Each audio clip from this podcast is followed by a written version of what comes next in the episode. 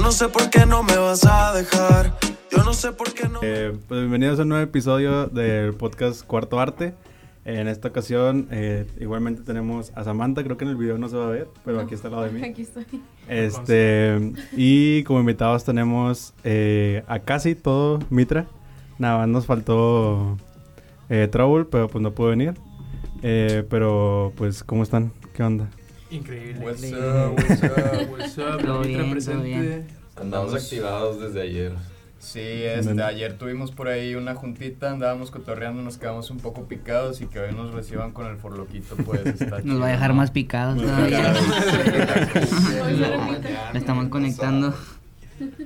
Este, no, pues digo, como les dije ahorita, ¿no? Que pues escuché que les gustaban los forlocos y, y pues dije, se tiene que armar. que- a menos uno, a amable, menos uno. Sí. Dije, no, porque es que dije que si les traigo dos y luego ya ni se les va a entender. No, con uno está bien para amenizar. Es que yo nunca he tomado por loco, pero ¿con uno te pones pedo o te? Pues Con uno ya estás Sí. acá. Entrado. Entrado. La verdad. yo sí, nos- bueno, sí nos hemos tomado varios, pero yo creo que en lo personal sí como unos dos, tres y ya. no. Mira, para alguien que no acostumbra Ya a tomar por loco, si te tomas uno es de que, Sí. güey, ¿qué Te es pega. esto? ¿Qué O es sea, si yo me tomara Sí. uno ahorita yo me moriría.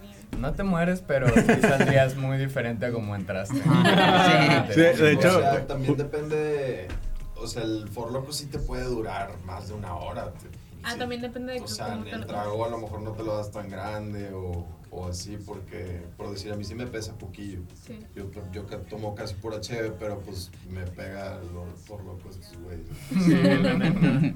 Es Sí, que es ideal para antes de la fiesta. El forloquito en, en camino acá de sobres, bien prendido. Tomas el forloco y directo a la fiesta. Me conectas. Una vez nos regalaron unas gorras, ¿se acuerdan? De For Loco. Y Ah, stickers. Simón, ahí traigo uno en el carro todavía. Muy bueno.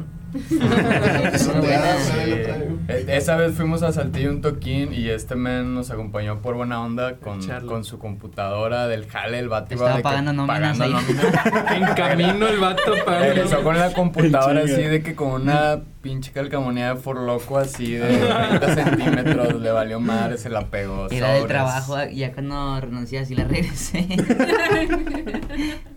esa, fue, esa vez fue la, la de Saltillo, ¿verdad? ¿Sabes? Sí, tocaron en. Una de en las de Búnker. Saltillo. Nos, nos gusta buena, ir para allá, la verdad. O sea, la fiesta está chida. Siempre pasan cosas Interesante. chidas. Sí, despierta. siempre hay una buena anécdota que Los- traemos. los de afters son bien El raros, clima está güey. bueno. Los afters están bien raros allá, güey. Pero raros, En güey. el primer after que fuimos nos apedrearon. A la madre. El after. No, apedrearon a la apedrearon. Yo me acuerdo que esa vez me estaban apedreando y eh, un, un vato se asoma así por la orilla y luego se baja gritando, me dieron, me dieron. Estábamos en un patio abierto y de la nada, pues estábamos todos Eran como las cuatro así de como la si nada. mañana. Sí, cuatro, cuatro y media, o Ya sea, y digo, si tú estás molestando a alguien, pues esperas que normalmente vayan y te toquen o vaya la poli y te la dan de pedo o te griten de que, eh, bájale, no sé, etcétera. Me ha tocado hasta que nos echen agua. Pero que nos Sí. empiecen a pedrear así de la, de la nada, güey, fue como que, vato, qué rollo, así como que no sabías de dónde, no, tenías que ver la trayectoria de las piedras para ver en dónde te escondías. y ya fue cuando pasó lo que comenta Charles, que un compa se asomó y... Me. Y luego después, Un no, piedrazo. vamos a seguirle de otro lado. Y yo, ah, pues ¿dónde? Y el aquí en el sótano. Y a un sótano. Y, Y todos en el sótano, el sótano bien tétrico. Sí. Así, todos de que ya, ya se acabó la fiesta, ya vámonos. Bien terrible. bien aferrados. Y en la segunda nos llevaron una, a una casa donde pintaban cuadros, ¿no? Y así que también eh, era un taller de, de arte. y estábamos sí, en el Es que tú porche. sí alcanzaste a llegar. No, la No, chingada. no, no. Esa vez fue la vez que tocaron, la última que fuimos a Saltillo. Ah, sí, es cierto, era una escuela. Sí, yo. La, vez- escuela de niños Sí. y era de que de arte. La vez que yo me fui de Ferrafter, esa vez que no alcanzan a llegar, fuimos a una casa y nos corrieron, o sea, los papás del chavo salieron, nos corrieron a todos y hasta, hasta el señor pateó la bocina y todo. A la chingada. O sea, se hacen un desmadre, entonces. O sea, no, Saltillo es aquí el, el factor sorpresa. Te digo, siempre nos traemos una buena anécdota anécdota. de, de allá. Como la de los tacos. y la neta es que siempre nos reciben bien también allá. O sea, la gente desde la primera, desde el primer show que tuvimos, eh, se portaron muy chido. Digo, la verdad es que nada más nos conocían, pues, el vato que nos había invitado y otro men, que era su compa. Ujú. Y a pesar de que tuvimos ahí poquitas fallas con el audio, se portaron chido. La segunda vez que fuimos, no, se puso increíble, nos recibieron muy chido, ya pues había gente que tocaba más la música y ya esta última vez que fuimos pues también se puso, se puso muy bueno, ¿no? Entonces, este, si por ahí alguien de Saltillo nos llega a escuchar, un saludo. Shout out, besitos. Gente muy bonita. De hecho, era una de las preguntas que les queríamos hacer de que experiencias en donde van a tocar y ¿De qué tocadas? y todo eso, o sea, digo, o- Or- alguna otra la que creo que la pregunta inicial es, ¿qué se pone mejor? O sea, ¿la tocada en sí o, el- o el after? Híjole. Pues hay de todo.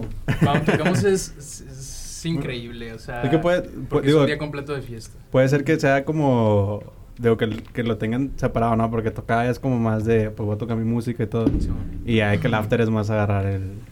Digo, no sé cómo lo vean. ¿verdad? es toda una celebración, yo creo, porque antes que artistas y todos somos fans de los mismos proyectos. O sea, sí, estamos involucrados y compartiendo todo y al pendiente y así. Entonces, eh, Charles y yo nunca nos vamos a, a perder un, una tocada de laicos, mucho menos porque también está Troll ahí tocando, de, de- poniéndoles Estamos ahí todo el las- crew. los tracks. Entonces, pues ahí estamos todos realmente, ya sea abajo del escenario o con ellos, ahí estamos también. Y de alguna manera pues te enfiestas, ¿no? Y la neta nomás te bajas del escenario, pues terminas lo que tienes que hacer y, Y ya. se abres a dejarte caer, a celebrar, ¿no? Es como una celebración. Ya, ya. Yo no, Sí. yo no, yo hasta ahorita pues no, no he dado un show así en vivo, pero tengo así que porque siempre he ido a ver a Laicos y siempre tengo una anécdota después de una tocada de Laicos. Siempre es el que termina más pedo este chavo. Una vez, No, me acuerdo una de un, más, de un bar, en un bar este hasta el, el celular descompuse porque se me cayó en la tina Ay, donde pero- me puse bien pedo, no me acuerdo, ni ni me acuerdo y me Esa- quedé dormido cuando fuimos a Esa anécdota está muy explícita, creo que no la debemos de contar. Sí, nada más hasta ahí, nada más, hasta Tú ahí. nada más di que se te descompuso y no digas cómo.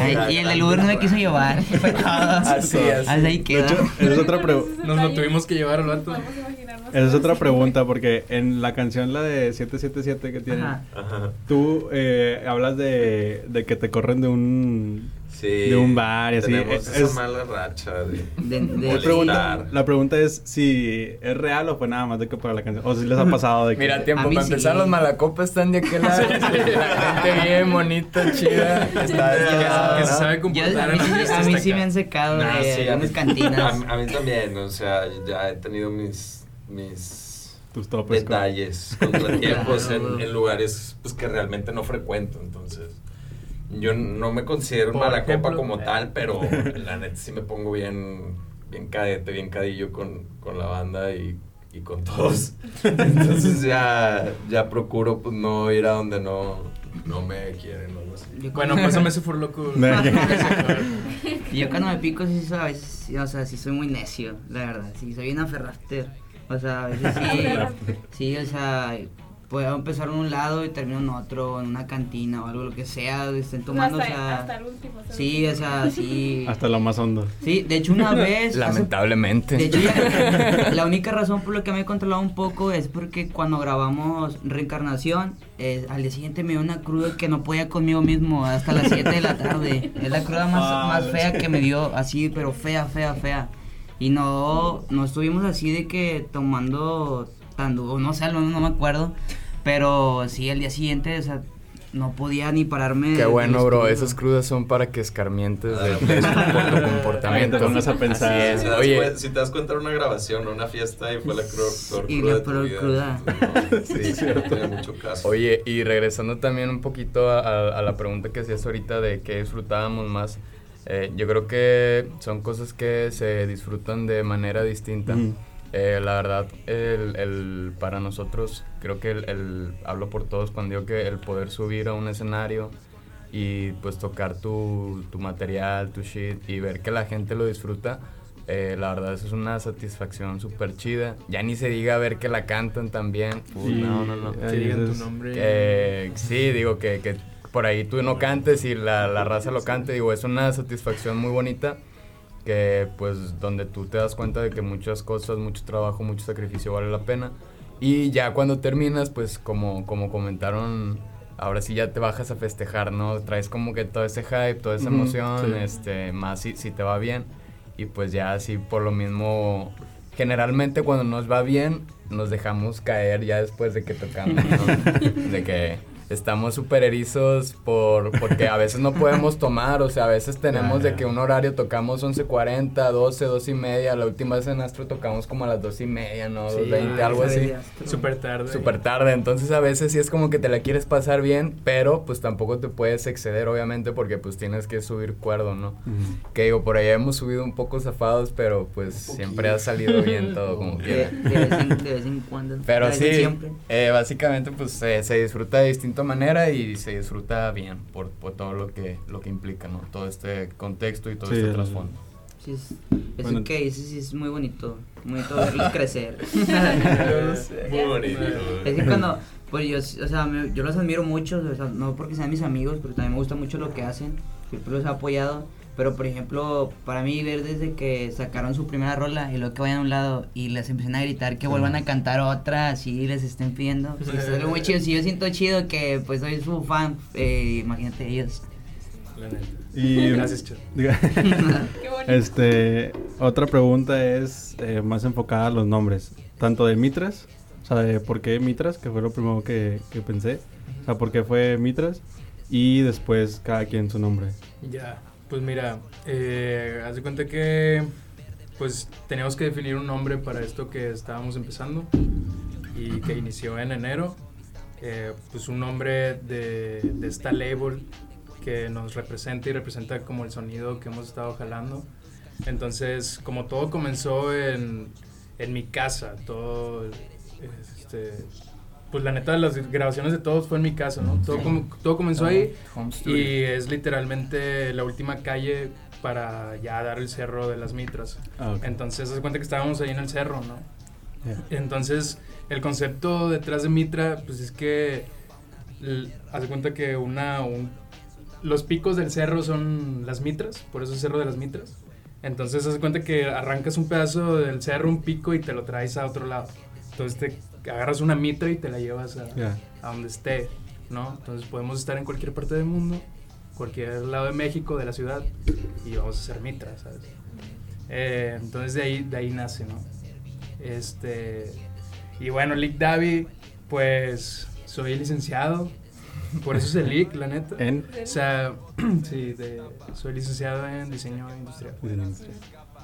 Este, y pues quería demostrar que, pues bueno, mis estudios no fueron, este, no fueron en vano. O sea, ¿Y si querías o fue? sí, sí, o sea, sí me gusta el diseño industrial y pues gráfico en general, Sí. o sea, entonces, pues agarré mi título profesional y David, porque me llamo David también. Ok. Y um, así me decía una ex, me decía David, me gustó y lo agarré. Lick David.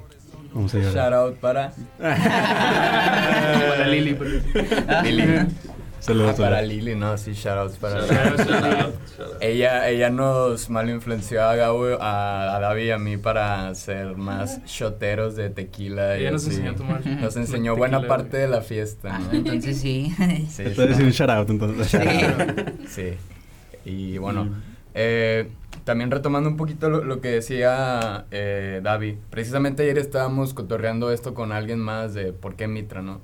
Y nos decía él, el de que, bueno, por ejemplo, ahorita nuestro estudio lo, lo tenemos ya, pues no, no hay donde, No donde vive Gabriel, ajá. Eh, pero nos decían de que, bueno, ¿y por qué Mitra? Y, y, pues es como que, pues aquí empezó todo, man. O sea, entonces, por eso siempre Mitra, Mitra, para dejar como el placazo de que El orgullo, de aquí ¿no? venimos, somos de la ciudad, de las montañas, Mitra, ¿no? Y de mi nombre, Romy Homie, es porque mi nombre es Aldo Román, Román es apellido, y pues a mi jefe, sus compas siempre le han dicho Romy. Y a mí me gusta mucho cómo se escucha Romy, Romy, Romy, Romy. Y pues digo, me, me trae ese recuerdo de mi jefe. Y homie, porque pues siento que es como un, hey, ¿qué onda, homie? Está friendly, está como, ¿qué onda, homie? ¿Cómo estás? Eh, se escucha chido y no es como un young Romy o un lil homie, eh, Romy homie, ¿sabes? Entonces, pues por ahí fue la, la idea del. ¿Y a tu papá le dicen así porque se llama igual? Bueno, o tú te llamas igual que tu papá. Eh, ¿Es apellido Román. Ah, es el apellido, Sí, sí, sí. Este, Román, Román, Romy. Y pues ya de ahí salió. Sandra. Se, se siente el homie. El homie. yeah, Ah, you know the vibes. El Sandra. eh, yo soy Alejandro Raúl. Entonces. O sea, yo creo que cambié el nombre millones de veces, pero. Pues sí, cuando ya iba como que a subir algo a las plataformas, dije, no, o sea, tenía un nombre. Y, y al final dije, no, hombre, mejor este. Y como que no lo pensé tanto para que se subiera y ya se quedara ese y no volviera a, hacer, a hacerla de pedo, ¿sabes? Entonces quedó San Raúl porque, pues por el Raúl, Raúl me, me pusieron así por mi abuelito que falleció por tantillo antes de que yo naciera. Y pues nada, pues es como una, como un recordatorio, como una, un contexto ahí de por ahí nada más, de que para tener algún significado en el nombre que tuviera un poco más de sentido. No mucha gente me dice Raúl, entonces por ahí lo tomé. Y aparte Sandra suena bien chingón. Que siendo sincero. porque es como santo. o sea, Me gusta, me gusta mucho, o sea, está como... Está muy aparte, chido, está muy aparte chido. siento que como está muy fácil de aprenderse, ¿no? Como que Sandra. sí. San- te Sandra, queda. Sandra. Te Y me gusta cuando las mis amigas me dicen Sandra. Y, así. Y, y todo pegado el nombre, güey. Sandra. También es que. Está, está, no sé, como que me, me hace sentir chido este, per- o sea, obviamente sigo siendo yo, pero es mi personaje, ¿no? Y, y pues ya de repente no me gustaba mucho que me dijeran Alex, este, entonces como que mucha gente ya fue de que, Sandra, y yo encantado, síganme diciendo así y toda la vida, es, me puedo cambiar el nombre, me lo cambio y ya. De- Y yo, pues, es mi apellido. Charles es mi apellido. También, este, pues, buscaba así como que algo de que, ah, pues, que algo como que fuera más fácil para las personas. Y como yo en mi Facebook hace años tenía nada más el puro Charles, dije, voy a poner Charles. Y ahora yo también, eh, al final de cuentas, me lo voy a cambiar un, un poco con mi otro apellido. Pero sí, es, pues, es mi apellido. ¿Cómo, ¿Cómo hacer? Eh, Charles Vegas, porque me apellido Vega. Y como me gustan mucho las apuestas y todo ese rollo, pues Vegas. Justo, justo era un, un- una, una duda que teníamos, porque igual creo que es en la de siete- el, también la de siete- En las siete- dos hablo En de las la- dos hablas sí. de la... Y, y te, que- te quería preguntar de eso. ¿sí ti- eh, ¿Hay un problema ahí o...? sí, ¿Debemos preocuparnos Mira. o un rollo? Mira, como dice Michael Jordan, es un hobby. Como dice, Sí, cada- como pues- dice Michael Jordan, cada quien su culo reguilete. Pues Sí se le ha escuchado eso. Empecé, ¿qué será? Creo que era el 2015. eh, empecé a apostar en ese, en ese año. Fue, esa- fue pura diversión. Me acuerdo que esa vez llegó un, un amigo, estábamos en la facu, eh, un amigo que tenemos en común al día, pues estudiamos juntos. Este, llegó y en ese entonces jugaba la, la CONCACAF, un equipo chico de aquí feo con la América. Y nos dijo él, oye, ¿sabes qué? Este, ¿no te gustan las apuestas deportivas? Pues así que te gusta mucho el fútbol y todo, pues señor Reyes. Ah, Simón. Este, güey, en caliente, la de- página de apuestas están regalando un bono. Y me dijo, me dijo un amigo que le van a, le van a ganar a la Eso América. es un virus, carnal, no es un bono, es un virus. No hagas caso que Caliente te regala dinero. Y, y yo de que, ah, ok. dinero. Pues ahí mismo en, el- en una tiendita que está en- enfrente de la facu, a, a saqué el teléfono y empecé. Y pues lo primero que hice realmente fue ver, y dije, a ver, y si gano, ¿cómo voy a cobrar esa feria? ¿Cuánto tenía que cobrar? Y me decía ahí de que tienes que duplicarlo como ocho veces ese bono para que tú lo puedas retirar. Y yo dije, nada, pues mejor le meto dinero mío. Y a total, le metí, Ya, gancho, se ganchó. le metí dinero y total, pues le hice caso, o sea, porque dice, es que mi amigo dice que sí, que ellos van a ganar. Él está en las fuerzas básicas y dice que ya todo está arreglado, así que al final de cuentas terminaban perdiendo. Entonces, y después yo, yo me quedé bien enganchado, o sea, la verdad sí, porque dije, ay, no manches, puedo ganar dinero pues, con algo que me gusta, porque me gusta el fútbol, o sea, los deportes para mí son es algo muy fundamental en mi vida, por así decirlo. Oye, Charles, y luego si llega un vato y te dice, descarga dos aplicaciones y puedes generar ingresos increíbles de no sé Ya qué tantos dólares. También te picas. y te la ya lo hice ¿o una no? vez, pero nada más lo hice para demostrarle que no era como lo pintaban y que con las apuestas seguía sacando más. Bueno, Y así fue, y después este acá las águilas fueron a jugar al Mundial de Clubes contra el Real Madrid. Y yo dije, nada, van a quedar, creo que aposté el 2-1, 2-0. Y así quedó el marcador exacto. Y pues vi que podía generar más dinero. Dije, ¿dónde de aquí soy? Y ahí empecé, pero Al principio sí, o sea, al principio sí era que no, de esto, del otro. Ya cuando más adelante empecé a conocer los deportes americanos con la NFL, pues también me gustó mucho y así. Pues sí, empecé a estudiar los juegos y abrir mis grupos de apuestas. De y repente yo lo invité en mi casa y me dice, oye, aquí se ve el hockey en E ESPN. el hockey, güey. De que el hockey, no, pues no sé, de- no, déjame le checo. De que aquí ah, se ve- bueno. Cricket. Aquí se ve el hockey noruego o algo Sí, así. no, sí, sí, sí, luego también de que, oye, es que el, el béisbol japonés, no sé qué chingados. No, aquí solo se ve crico, digo cricket. De hecho, sí me acuerdo una vez que hicimos una carne asada en tu casa y que tu papá estaba viendo un juego de la NFL y que le dije que yo traía a los Packers. Y no, no ni siquiera podía estar concentrado haciendo la carne porque eh, entraba cada rato para ver qué onda, qué estaba pasando en el Sí, partido. en resumen, Charles sí es ludópata, si era Sí. tu pregunta, sí. Ah, es- lo veo- Eh, esta cuarentena le cayó muy mal precisamente por la Ah, porque se paró cancelación todo, de ¿no? todo esto. Entonces, Sí. el vato andaba ahí con su síndrome de abstinencia de "Ah, tengo que Haciendo De hecho- clandestinas de, Sí. de carreras de juntaba caracolitos, sí, juntaba caracolitos y de que sobres, güey, dale, dale, cabrón. Mira, lo hago por la diversión, pero como me ha dejado dinero para, por ejemplo, para viajar o para hasta para ir a otros lados con ellos de que ir a verlos y todo, entonces lo he visto, sí lo he llegado a ver como un trabajo porque mucho tiempo, este, pues realmente mi ingreso fuerte era de ahí. Y ya cuando pasó la cuarentena y que se suspendieron los Ya deportes, te diste cuenta que... ya había renunciado a mi trabajo en febrero. Entonces, a las semanas se hizo el paro y luego me- yo literal me levanté ese día y cuando vi la noticia dije, no mames, ¿qué voy a hacer ahora, güey? O sea, no hay nada. Oye, y un mes antes de que no, hombre, ya va a empezar la NBA, ahora sí, Oye, sí. nos vamos a ir bien. Ahora sí voy a sacar un Sí, Sí, de que- y estaba en su punto la NBA y estaban los juegos bien y dije, no hombre, ya las estadísticas y todo y que se para todo, y yo no puede ser posible, ¿qué voy a hacer ahora? Y así y empecé a ver que no, pues investigar juegos de Nicaragua y cosas así, pero ya vi que, o sea, fútbol casi ya no le meto tanto, y fue que nada, pues me voy a esperar hasta el 31 de julio que regrese la NBA, y la NFL en agosto, ya, no tengo de otra. Esperando esa, esa fecha con ansia. Sí, No había pensado en eso, Se cerró todo. Pobres de los apostadores. sí, entonces cerraron los casinos, o sea, ni siquiera puedes ir al casino a jugar tampoco, o sea. ¿Y tú sí vas a casinos a jugar? Me gustaba ir porque tengo una tía, eh, en realidad, en realidad ya viene de familia, entonces tengo una, tengo una tía que le gusta mucho el casino, las máquinas, y ella siempre iba, y pues también, o sea, no trabaja, de eso vive, entonces si llegué a irme con ella, así dos, tres días, vamos a jugar, ándale, y ya de que, a ver, ¿cómo se, cómo se juega? Ella fue la que me indujo, y ya de repente un día estábamos jugando así, y yo ni sabía que era un acumulado ni nada, vamos, un acumulado, ya, pues, ¿qué es eso? ¿Qué gané? ¿Qué? No, pues todo el dinero que estaba acumulado en la, máquina, y tú, ah, bueno, pues, pues presta. Pero sí, o sea, ya ves, puedo decir que soy de familia, porque también mi, mi, mi abuelo. Tú échale la culpa a los genes. los genes, los apuesta, ya genes. Y ustedes, ustedes no... Es lo de hoy. Nada. Bueno, No, yo no. no les agrada. No, tenemos solo hábitos buenos. Como tomar por loco y esas cosas. Eso sí es sano. eso sí es Por loco por la tarde. Algo bien. Oigan, este, bueno, otro punto que queríamos tocar con ustedes es eh, su colaboración en el mixtape de la escena. ¿Qué fue para ustedes? ¿Cómo fue? Pues, Eh, ¿Cómo lo hicieron? Fíjate ¿Cómo- que el día que grabamos eso fue un poco antes de que Trouble se fuera a EDC. y era también las primeras fechas que pasábamos ahí en el estudio nuevo, ahí en la Mitra. Este, porque ahí nos movimos en febrero.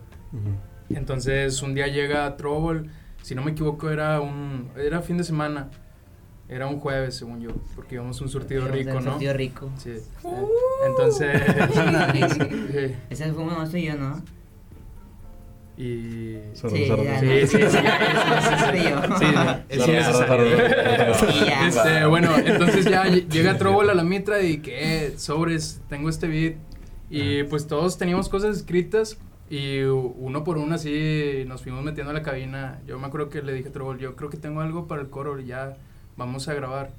Y ya grabé lo mío y luego ya se empezaron a montar todos y estuvo chido, o sea, lo grabamos ese mismo día y acá como jangueando. Y, y ya, o sea, pero nosotros no sabíamos que iba para el, Ok, ya. para el, El mixtape. mixtape. Sí, de hecho era entre esa rola y otra, no sabíamos si meter a Laicos, también a Sanra, entonces ahí fue como, no, mejor vamos a aventar este lo-fi, este, ya después de que nos invitaron, que pues vamos a usar ese lo-fi porque somos toda la mitra y es como introduciéndonos a todos, Sí. entonces está chido. Este, y pues también el tema, o sea, es muy como, pues así, muy de camaradas. Sí. Entonces, pues sentimos que, que funciona chido. Sí. Y, y pues sí, o sea, esa rola nos gusta, o sea, Sí, siento que de- es como un himno. De, de alguna forma también el mixtape de la escena era más como que por crews que por artistas Sí. o proyectos. Sí. Este, entonces sí fue como que, bueno, pues hay que hacer algo que podamos estar los, los cinco, ¿no? O sea, que los cinco metamos la galleta y se note la mano de cada quien.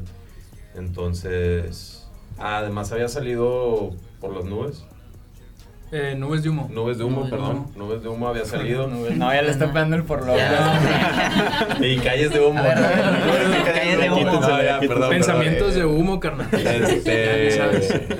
no, salió eso, entonces había que como que darle más sentido a esa onda de lo-fi porque pues eran estos dos güeyes, pero no bajo el nombre de Laicos. Entonces ya como que fue, ah, porque Sí. de que están haciendo algo tipo hip hop, sí, pues sí, pero separados, Ajá. Mitra y Laicos es otro proyecto. Entonces fuimos, queríamos dejar más o menos eso en claro.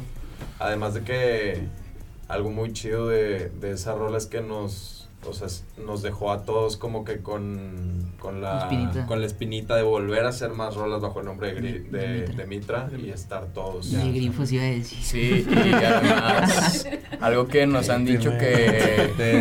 ¿Por qué te peinas? Jefa, esto es broma. Nah, hombre, es- le- lo puedes editar y le pones un pi. Y, y la rola de eso habla. No, este, y también algo que nos han dicho mucho es de que eh, lo que cantamos, pues sí se ve como Reflejado.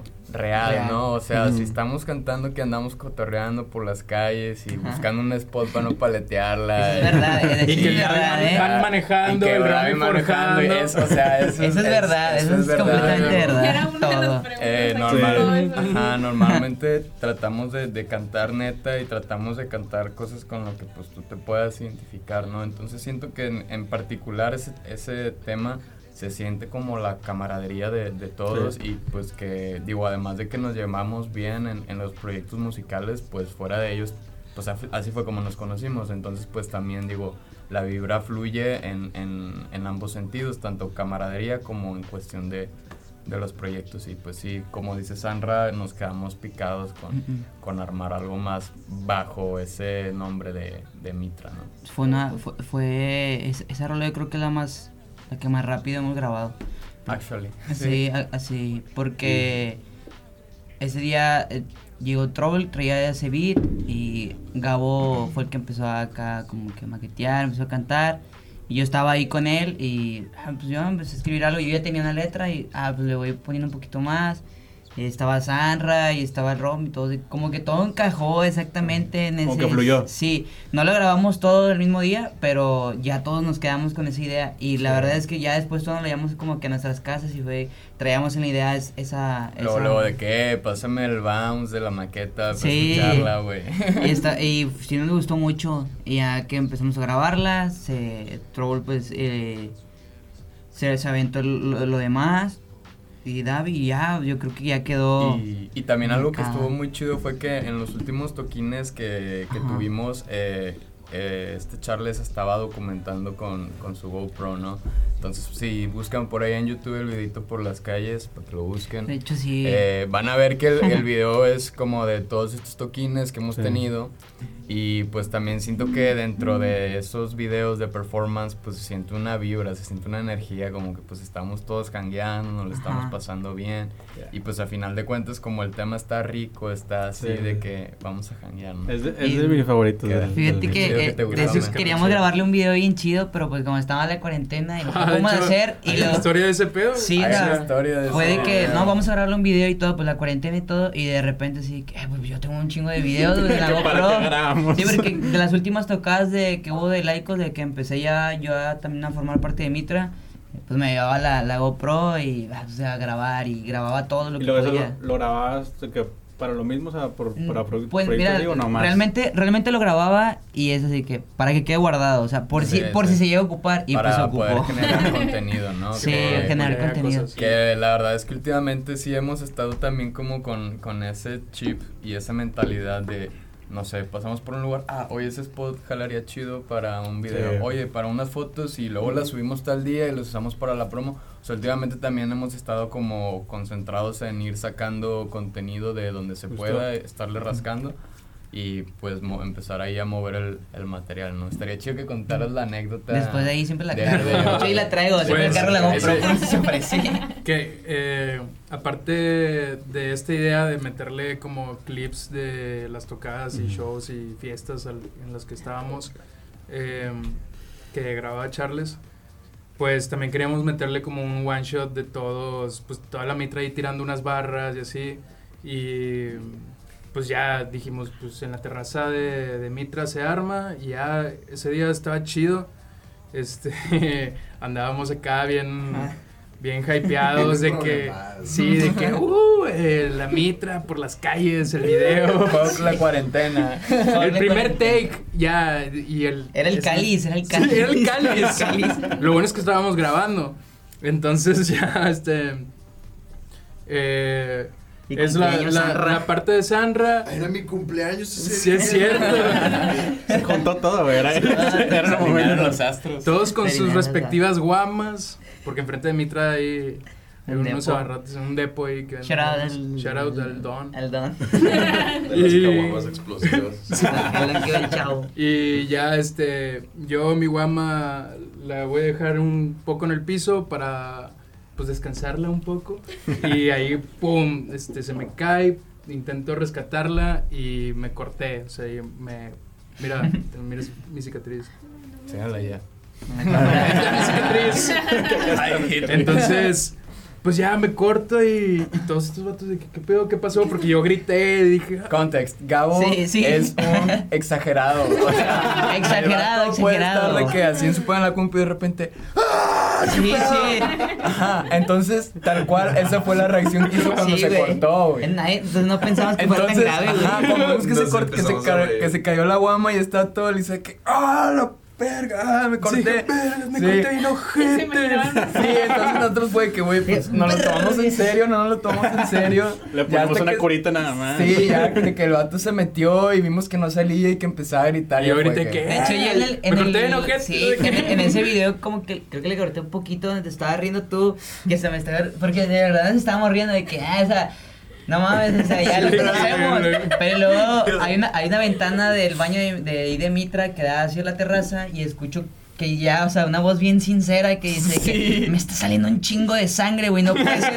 Entramos y entra el primero y entra el culo, toda la sangre que sí, que Ya no mames, pálido. sí es verdad. Sí. Estaba pálido, ¿eh? Estaba pálido, estaba y, pálido. y fue de que, Sí, fue mucha ¿qué sangre. hacemos? Este, no, llámale una ambulancia. Y fue que, no, la neta, esto se ve bien profundo. Profundo. Y sí, o sea, al final, eh, Sí. Sandra me tiró el paro de llevarme al hospital. Y esa noche me, me tuvieron que operar y así, o sea, me corté un nervio, una Ah, arteria.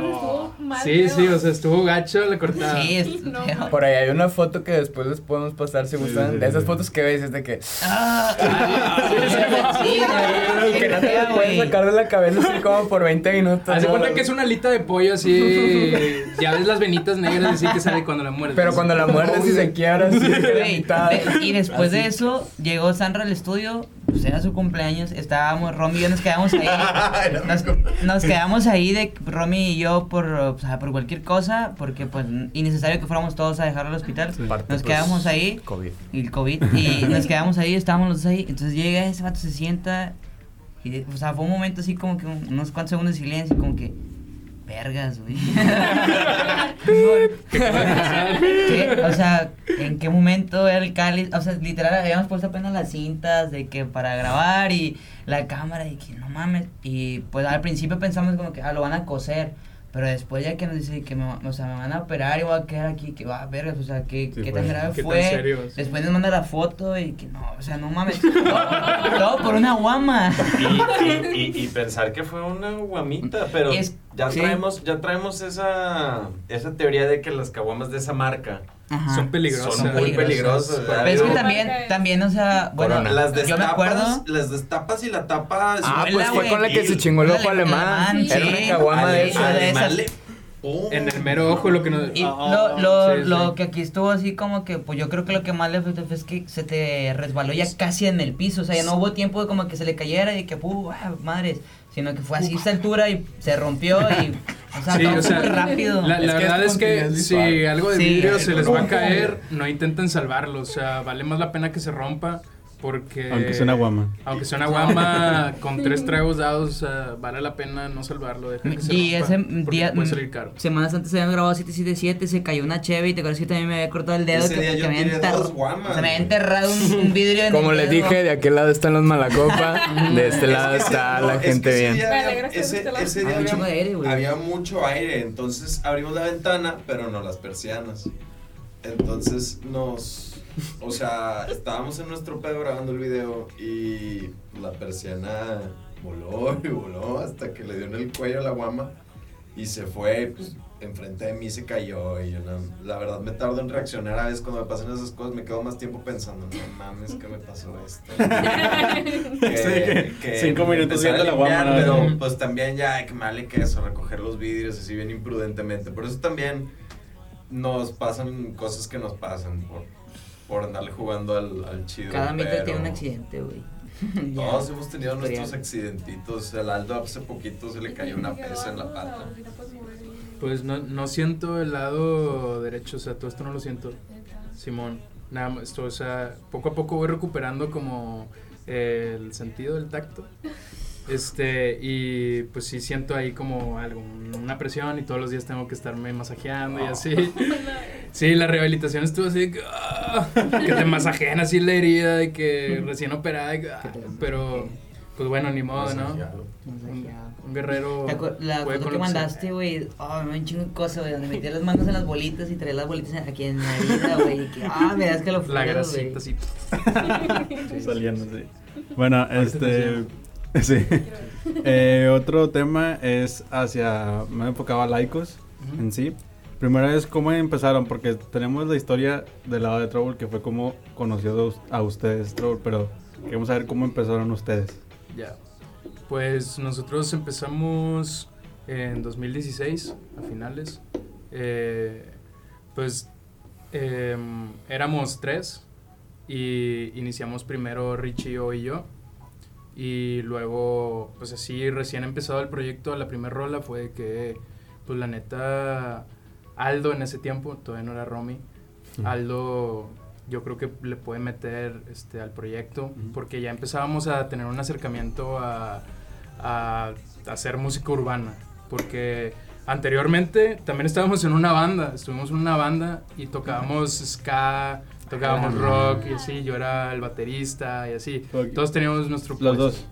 Eh, sí él y, y también Richie O, o sea todos los laicos y luego ya este te- em, comenzamos eso, comenzamos el proyecto de Laicos, invitamos a Romy y ya pasó 2017, sacamos nuestro primer EP este, y luego sacamos un segundo EP que es La Flama.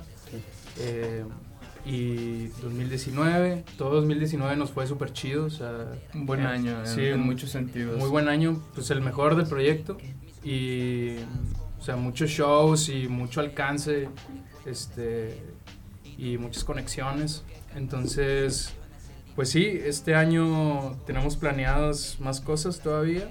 Queremos lanzar un EP prohibido, que, que es el que tenemos en colaboración con Troublemaker, ¿Es el que por eso inició el proyecto, eh, o bueno, que por eso inició esta colaboración, el trabajar con Trouble. La Ajá. sinergia. Porque él llegó de repente que, "Eh, me gusta lo que hacen, ahí les va un beat, que es, que es de una rola de ese EP. Y ya desde ese entonces empezamos a trabajar, que bueno, este, Es el que dijo Trouble que no, no lo querían sacar por la cuarentena. Simón, sí, sí, o sea que, que mm, le teníamos miedo, pero yo creo que ya, o sea, Es es, tiempo. es necesario y se va a perrear como se tenga que perrear y, Y- donde se tenga que y donde se perrear. tenga que Sí, perrear. o sea, sí, sí. Ese perro en TikTok.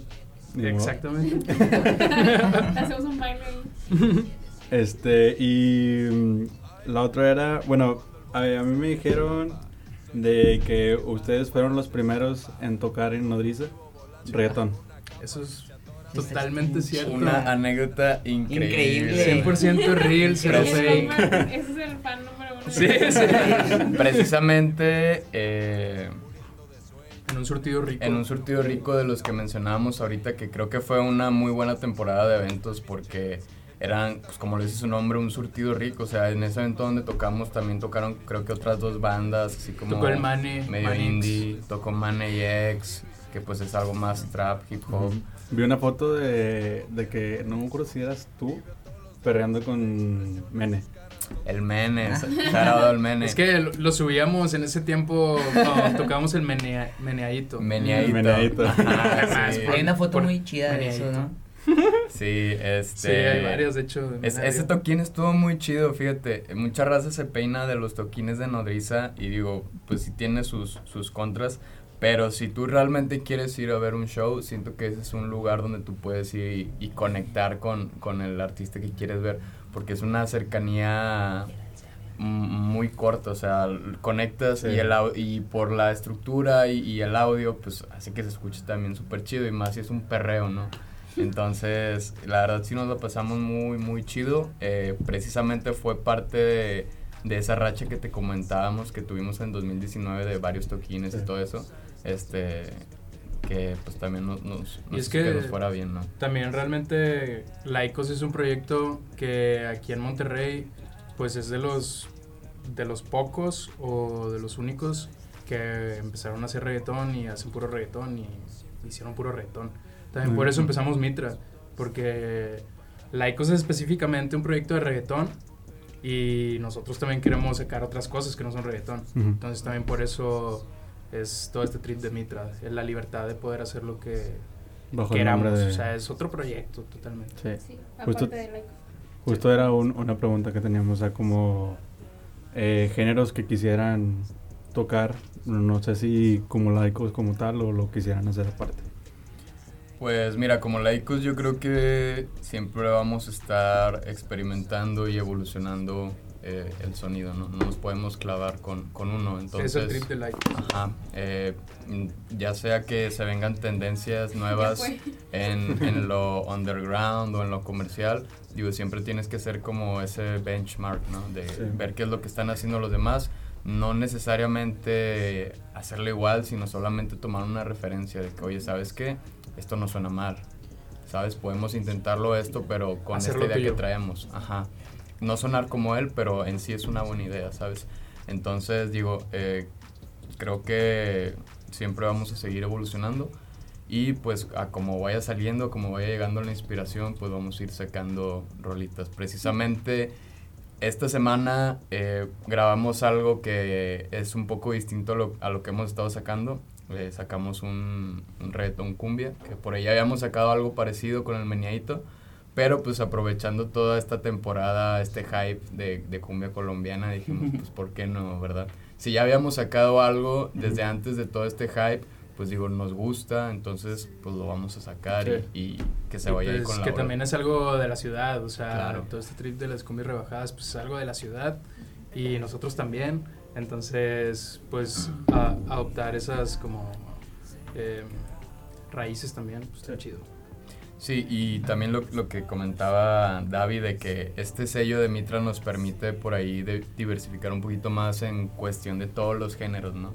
Entonces, por ejemplo, pues digo, por ahí eh, David está trabajando un EP donde también, bueno, un álbum EP donde pues también ya está experimentando con más ritmos que digo, pues él, él se lo sabe pero no los ha mostrado, ¿no? Sí. Entonces, digo, yo creo que tanto él como el resto de nosotros vamos a seguir evolucionando porque es necesario también. Y ahorita un poco más con, bueno, con Sanri y contigo. ¿Cómo les ha ido con, con la canción que sacaron? ¿Cómo- Pues ¿Qué nos está yendo.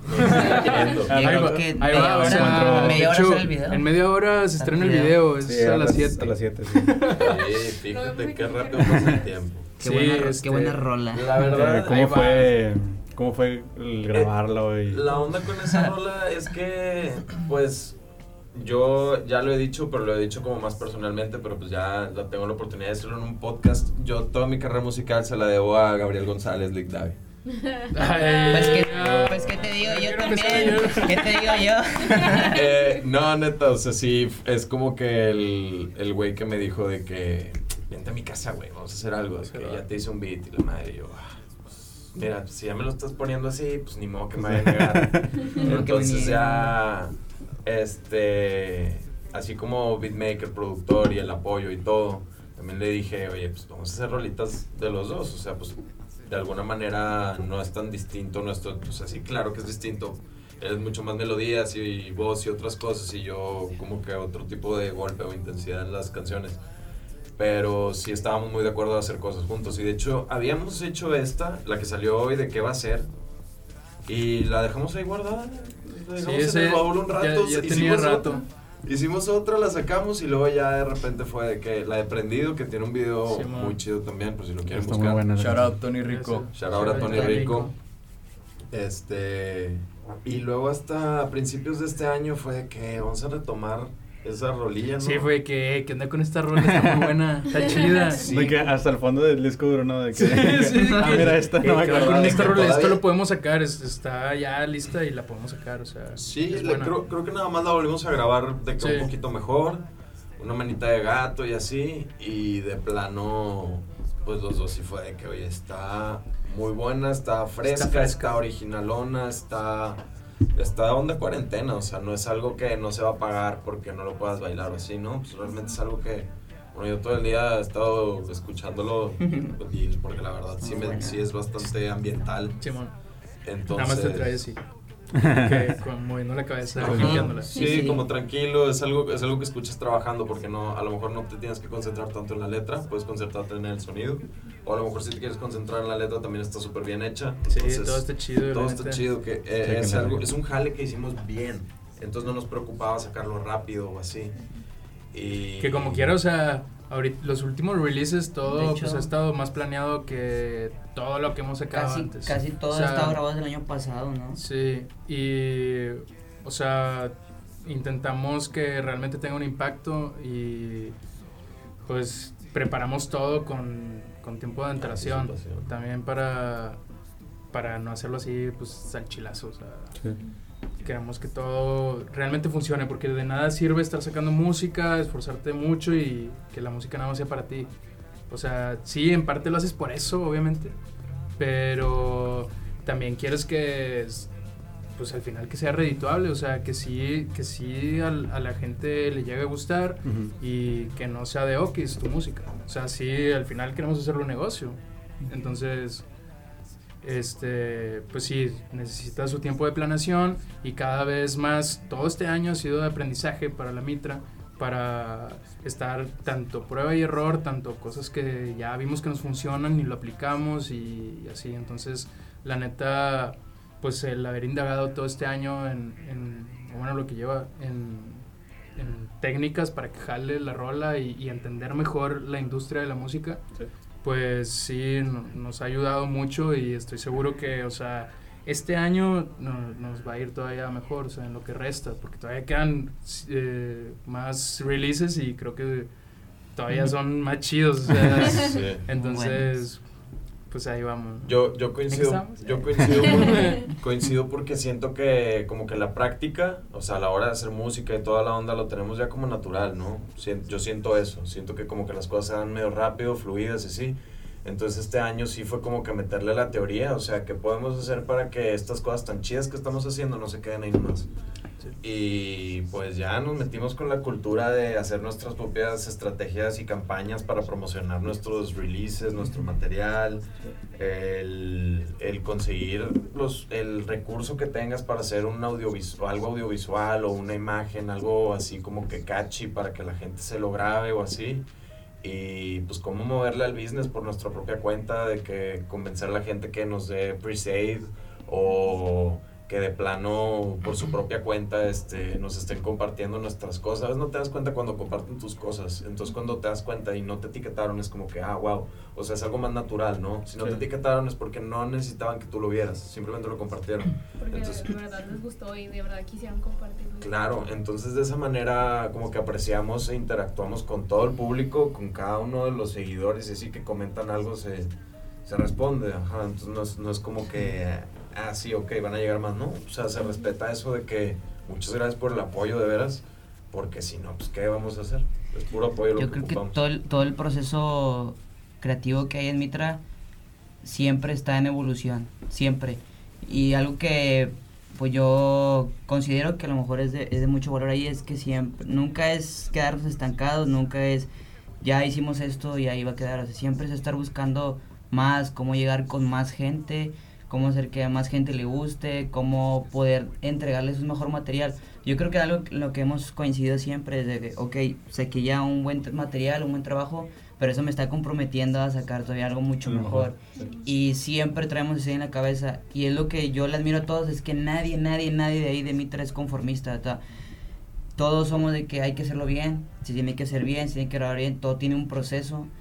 Y así es la manera en la que hemos trabajado y hasta, hasta el día de hoy, eh, que seguimos trabajando con ello, ha funcionado muy bien para que seamos más que nada, más que un equipo de trabajo, pues una familia en la que todos nos estamos apoyando y de que siempre es así algo de calidad, de sacar un buen material de calidad y no nada más sacar algo por sacarlo.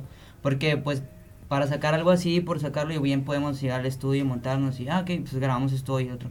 Pero no, no es algo así, no es algo que le queremos entregar a la gente, porque queremos que la gente siente que de verdad pues nos estamos enfocando en sacar algo que, que es para ellos, porque al final de cuentas eh, es para ellos. Sí se, se- sí se nota que está como que muy bien direccionado para todo. O sea, lo- cada cosa que sacan, cada cosa que he escuchado yo, se ve que está muy bien pensada y que va directo a, a su audiencia. Está muy bueno todo. Muchas gracias. Gracias. Este, un- una, otra duda que tenía, otra duda que tenía con ustedes era en el cómo es, cómo fue grabar en un Oxxo con la con la llama. Eh, Bien difícil, carnal. Mira, bro, cuando tú traes ganas y traes actitud, las cosas se dan. Cuando no estás dispuesto, eh, se batalla, ¿no? Eh, pero cuando tú traes ganas y traes actitud y quieres que las cosas salgan a flote, la verdad no, no es tan difícil. Entonces, en el caso de un servidor y, y aquí el Davi, pues digo, fue sencillo en cuestión de, pues vamos a sacar unas tomas, total, ya tenemos el consumo de lo que vamos a comprar. Sí, o sea, no si, nos la arman, si nos la arman de pedo, pues nos van a decir, eh, no estén grabando ya. Ajá, y O capaz sea, y si grabas eso también se ve súper chido para el video. Entonces Sí. digo, creo que parte de, de todo este proceso de, de querer venderte como un producto es pues quitarte varios, varios tabús que puedes traer en la cabeza, ¿no? Y, verte como que, pues digo, creo que eh, las cosas que podemos hacer o que podemos dar a entender, pues digo, se, se pueden vender chido, ¿no? Sí, de- debe ser, no me importa lo que vaya a Sí. pasar, sino cómo se vaya a ver. O sea, y entre más, más loco sea lo que va a pasar y, y tal vez hasta menos planeado, va a salir así de que, ala, y lo, lo que realmente te debe importar es el producto final. O sea, si tú te quieres ver puñetas, pues, pues te vas a ver puñetas, o sea... Porque ya estás mentalizado Una- de que una ah, vez- sí, una sí, vez sí. Tú métele y te vas a ver chido, o sea... No puedes grabar un video de reggaetón sin verte como un puñetazo. Sí, eh, una vez puse un tweet de que es muy difícil grabar un video de reggaetón sin verte como un puñetón. Porque si no traes la actitud de, ah, como dices tú, de que, que, que me, se me resbale todo y que que fluyan las cosas y que eres un artista, eres un producto, tienes que venderte. Digo, si no, tra- si no estás mentalizado Sí. con eso, vas, no vas a moverte bien, la gente lo va a notar, la Sí, gente sí, se va a sí. sentir incómoda con Sí, tu te- presencia. Te la no- tienes que creer. pues. Ajá, Sí, exacto. no hay nada de, ay, es que me da pena. Sí, sí, entonces digo, eso era algo que normalmente pasaba en las grabaciones Y es, y anteriores. es algo con lo que realmente tienes que luchar, o Y sea, como artista, porque no es tan fácil, o Sí. sea, Más parte en la calle y hacer tus cosas y Sí. que los demás, o sea, güey. Sí, y tú, está- tú ves algo, algo raro en la calle o lo que sea y ahí vas a voltear, o sea, es normal. A mí me pasó eso con desechable en el metro. Y lo que me ayudó un chorro fue el que el, mi amigo, que el que me graba, que lo quiero un chingo, el Adrián. Y me dijo de que, mira, carnal, yo estoy aquí para hacer el ridículo contigo. Así que vamos a sacar, estamos aquí. Se. Y ya fue lo que, ay, pues sí es cierto. O sea, pues ya no vengo Sí, solo y la gente sí, me conoce. Tienes razón, Charles. Precisamente en los, en los primeros videos que grabábamos como laicos, pues eran nuestros primeros videos y era como que pues somos tres vatos bailando en medio de la avenida, carnal. Obviamente va a ser como que, pues qué pedo, ¿no? ¿Qué están haciendo? Ajá, pero precisamente yo trataba de tener una mentalidad eh, que creo que también era una vibra que transmitía con, con Gabo y Mau en su momento de que pues vamos a darle, o sea, vamos a, vamos, que nos valga, que se nos resbale, o sea, que salga chido. No, no me importa si un cabrón me la raya y pasa y me pita, o sea, O que esa persona diga, ah, Ah. se ven todos puñetas. si yo sé, Sí. si yo sé que, si yo sé que estando en YouTube, ya estando en. YouTube te vas a ver súper chido, o sea, Sí, sí. puñetas Sí. te ves si no actúas como un artista, ¿sabes? Entonces, Sí. Creo que, creo que sí realmente importa mucho la presencia y la mentalidad que puedas tener, ya sea al estar en un escenario o en una grabación de un, Sí. de un video. Y, pero ¿cómo fue? Como, o sea, llegaron nada más y les dijeron Sí, nada. o sea, o se les es que dijeron era- de que, oye, vamos a grabar. Haz de cuenta que antes de ahí eh, íbamos a una fiesta porque íbamos a tocar. De hecho, era de los primeros, de los primeros shows que teníamos. que fue por aquí, ¿no? La fiesta. Sí, sí. hecho. No me acuerdo cómo se llama el lugar, pero pues ahí andaba el Kevin Sepúlveda. esa Entonces, este... Ah, pues es donde graban el, el video. sí, de la flama. es- ajá. Entonces salen tomas de esa noche, Ok. de esa fiesta, y antes de ir para allá, pues fue, pues vamos por una guama para... Íbamos a ensayar, según O yo. sea, como el proceso de, detrás de todo este Sí, toque, ok, ¿no? sí. Y Va- durante, antes, después. Vamos por una guama y pues ya llegamos al Oxxo y yo le dije a Tony porque traía la cámara de que "Eh, grábame aquí y yo pasando aquí en el pasillo. Tony es quien nos, Y- nos graba normalmente los videos. Ajá, Tony sí, Rico. Tony Rico. Y ya este pues va, y empezamos a grabar y la neta el, el Don ni dijo nada, hasta sale en el video también hay un pedacillo donde Sí. llego ya a la O caja. sea, sale, sale también una doña de que tropeando. y Sí, sí, sí, o sea, güey, Por eso de hecho- hecho, a mí me entró la, la curiosidad porque dije, ah, si hubieran, o sea, si hubieran avisado o así, la señora no se hubiera atravesado. Pero fue, como, fue como que, mm, creo que, que le hicieron así Sí, nada más. de, hecho, de hecho, por esa doña, el güey, andaba bien cabreado de que no, hombre, nos van a decir algo. Sí, y es como que vato, y luego qué, o sea, no te van a multar, güey, no te van a ir a la sea, nomás te van a decir, eh, no. Y ya, y si te dicen, saber, chido. Ajá, los podemos hacer virales de que un meme. No te cagando palo aquí, compa. Entonces, digo, eh, hay, que te- hay que estar mentalizados para hacer ese tipo de, de jales, ¿no? Pues bueno, este, al final de, de, de la entrevista siempre tocamos, o siempre nos gusta tocar como temas en general, que ya sean fuera de, a lo mejor sí lo va a hacer un poco, por ejemplo, de reggaetón y así, porque ya no sean de ustedes en sí. Ok. Este, ¿qué opinan ustedes del hate del reggaetón? Uy. O sea, de, de toda la gente que es como que no, no me gusta. o- Pues creo que poco a poco va pasando. O sea, últimamente ya siento que está mu- Sí. mucho más aceptado y cada vez va a ser más normal. Este. Entonces, pues sí, o sea, la gente que no le gusta, ¿quién es? O sea, ¿quién es? Sí, mira, ¿Quiénes es para- todo, todo va evolucionando, ¿no? Tanto la sociedad Sí. como lo que consume, ¿no? Entonces, ahorita que digamos que la gente que está más activa en redes sociales y todo eso, que es quien se manifiesta más, ¿no? Digámoslo así, pues ya está asimilando el, el reggaetón, ¿no? Realmente son quienes traen la bandera, todas estas eh, generación millennial, generación Z, ¿no? Eh, creo que ya se está normalizando, así como en su momento la raza le tiraba hate a Justin Bieber y después Ah, fue sí. como que eso y, sí. y todo eso, ¿no? Eh, creo que ya también pues se está asimilando porque realmente el reggaetón pues ya es como el nuevo pop, ¿no? Y es algo que se ha dicho muchas veces. Entonces, pues digo, queda, queda clarísimo con los artistas comerciales como Thalia, Hash, de Todos que prácticamente, ajá, o Sí, sea, te todos tienes, están te yendo- tienes que hundir a la tendencia. Entonces, eh, no, no sabría decirte cuánto tiempo de vida le queda a esta tendencia, pero definitivamente es lo de hoy. Y Sí. si no estás ahí... Algo de pues, eso publicó, creo que fue hoy o creo que sí fue hoy este Trouble que puso un era un artículo un de artículo de, slang. de slang. Slang.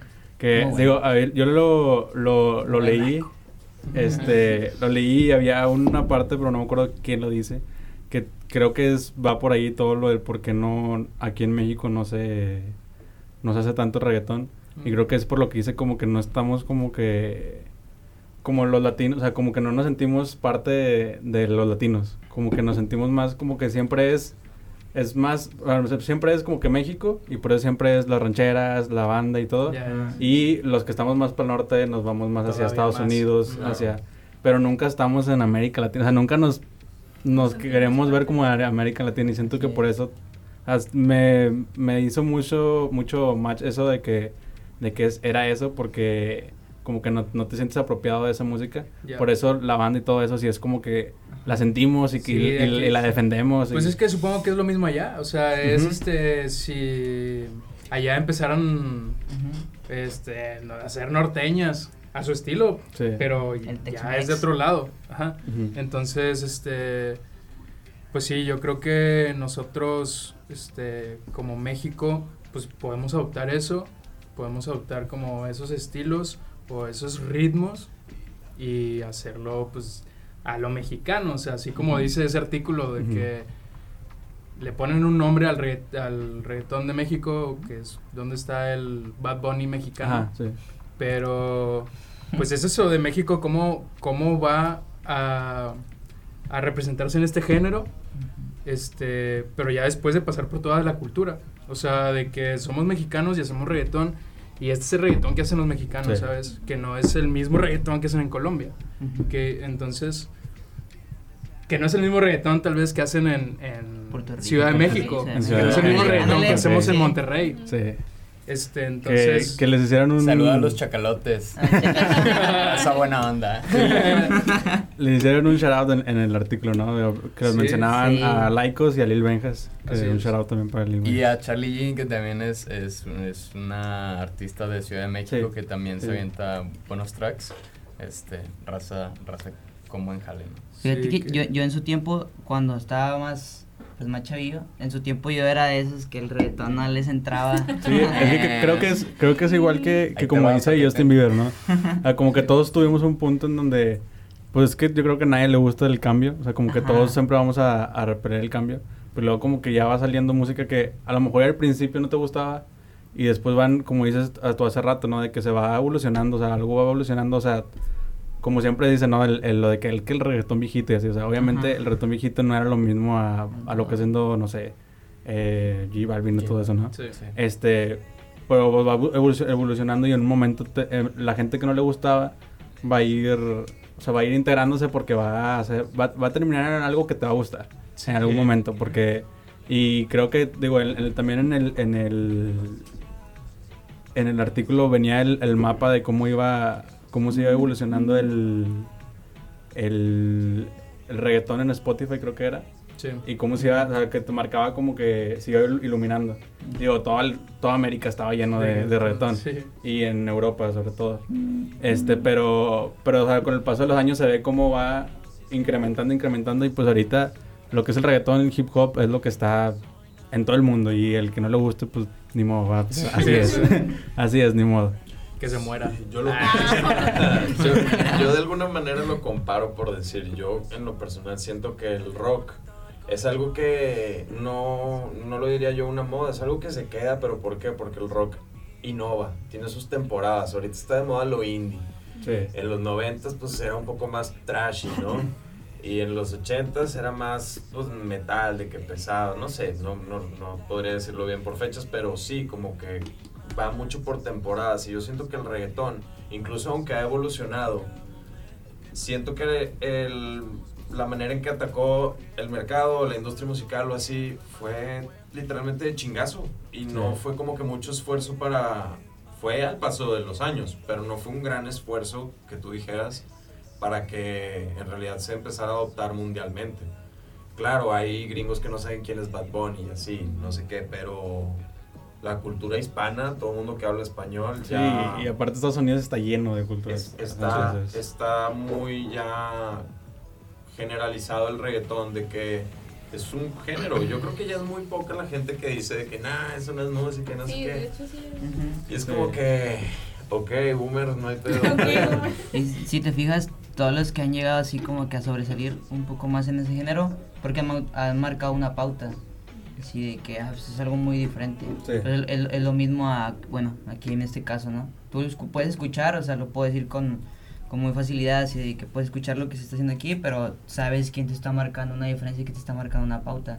Entonces, te vas también por ese lado de, ah, mira, es que est- esto suena muy bien, o sea, esto suena más, más a mi tierra, por así decirlo, más aquí a México, a Monterrey, pero también suena, Ujú. pues, con, con algunos, algunas cosas de otros lados, y eso Que- a la gente le empieza a gustar. Que algo de lo que decía Trovo, ¿no? Que como que él lo que quería hacer era De que, ¿sabes qué? Es que yo siento que la música, toda la que están haciendo está sonando igual. Vamos a hacer algo que sea diferente Exacto. para, ahora sí, para cambiar el... Así es. Nuestra tirada con el reggaetón, pues es como definir el sonido del perreo de México. O sea, es eso que te digo, o sea, de que los mexicanos, ¿cómo, cómo te hacen el reggaetón? Pues Sí, ¿cómo aquí suena? están, los laicos, aquí están. No busques más. De que te avienta la mesa.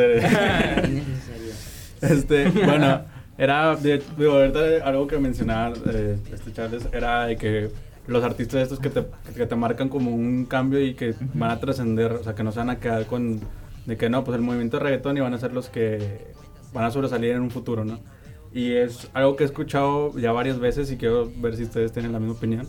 Eh, y la pregunta en sí es como si piensan que Bad Bunny es un, como un game changer. Como que tiene ahí... pregunta.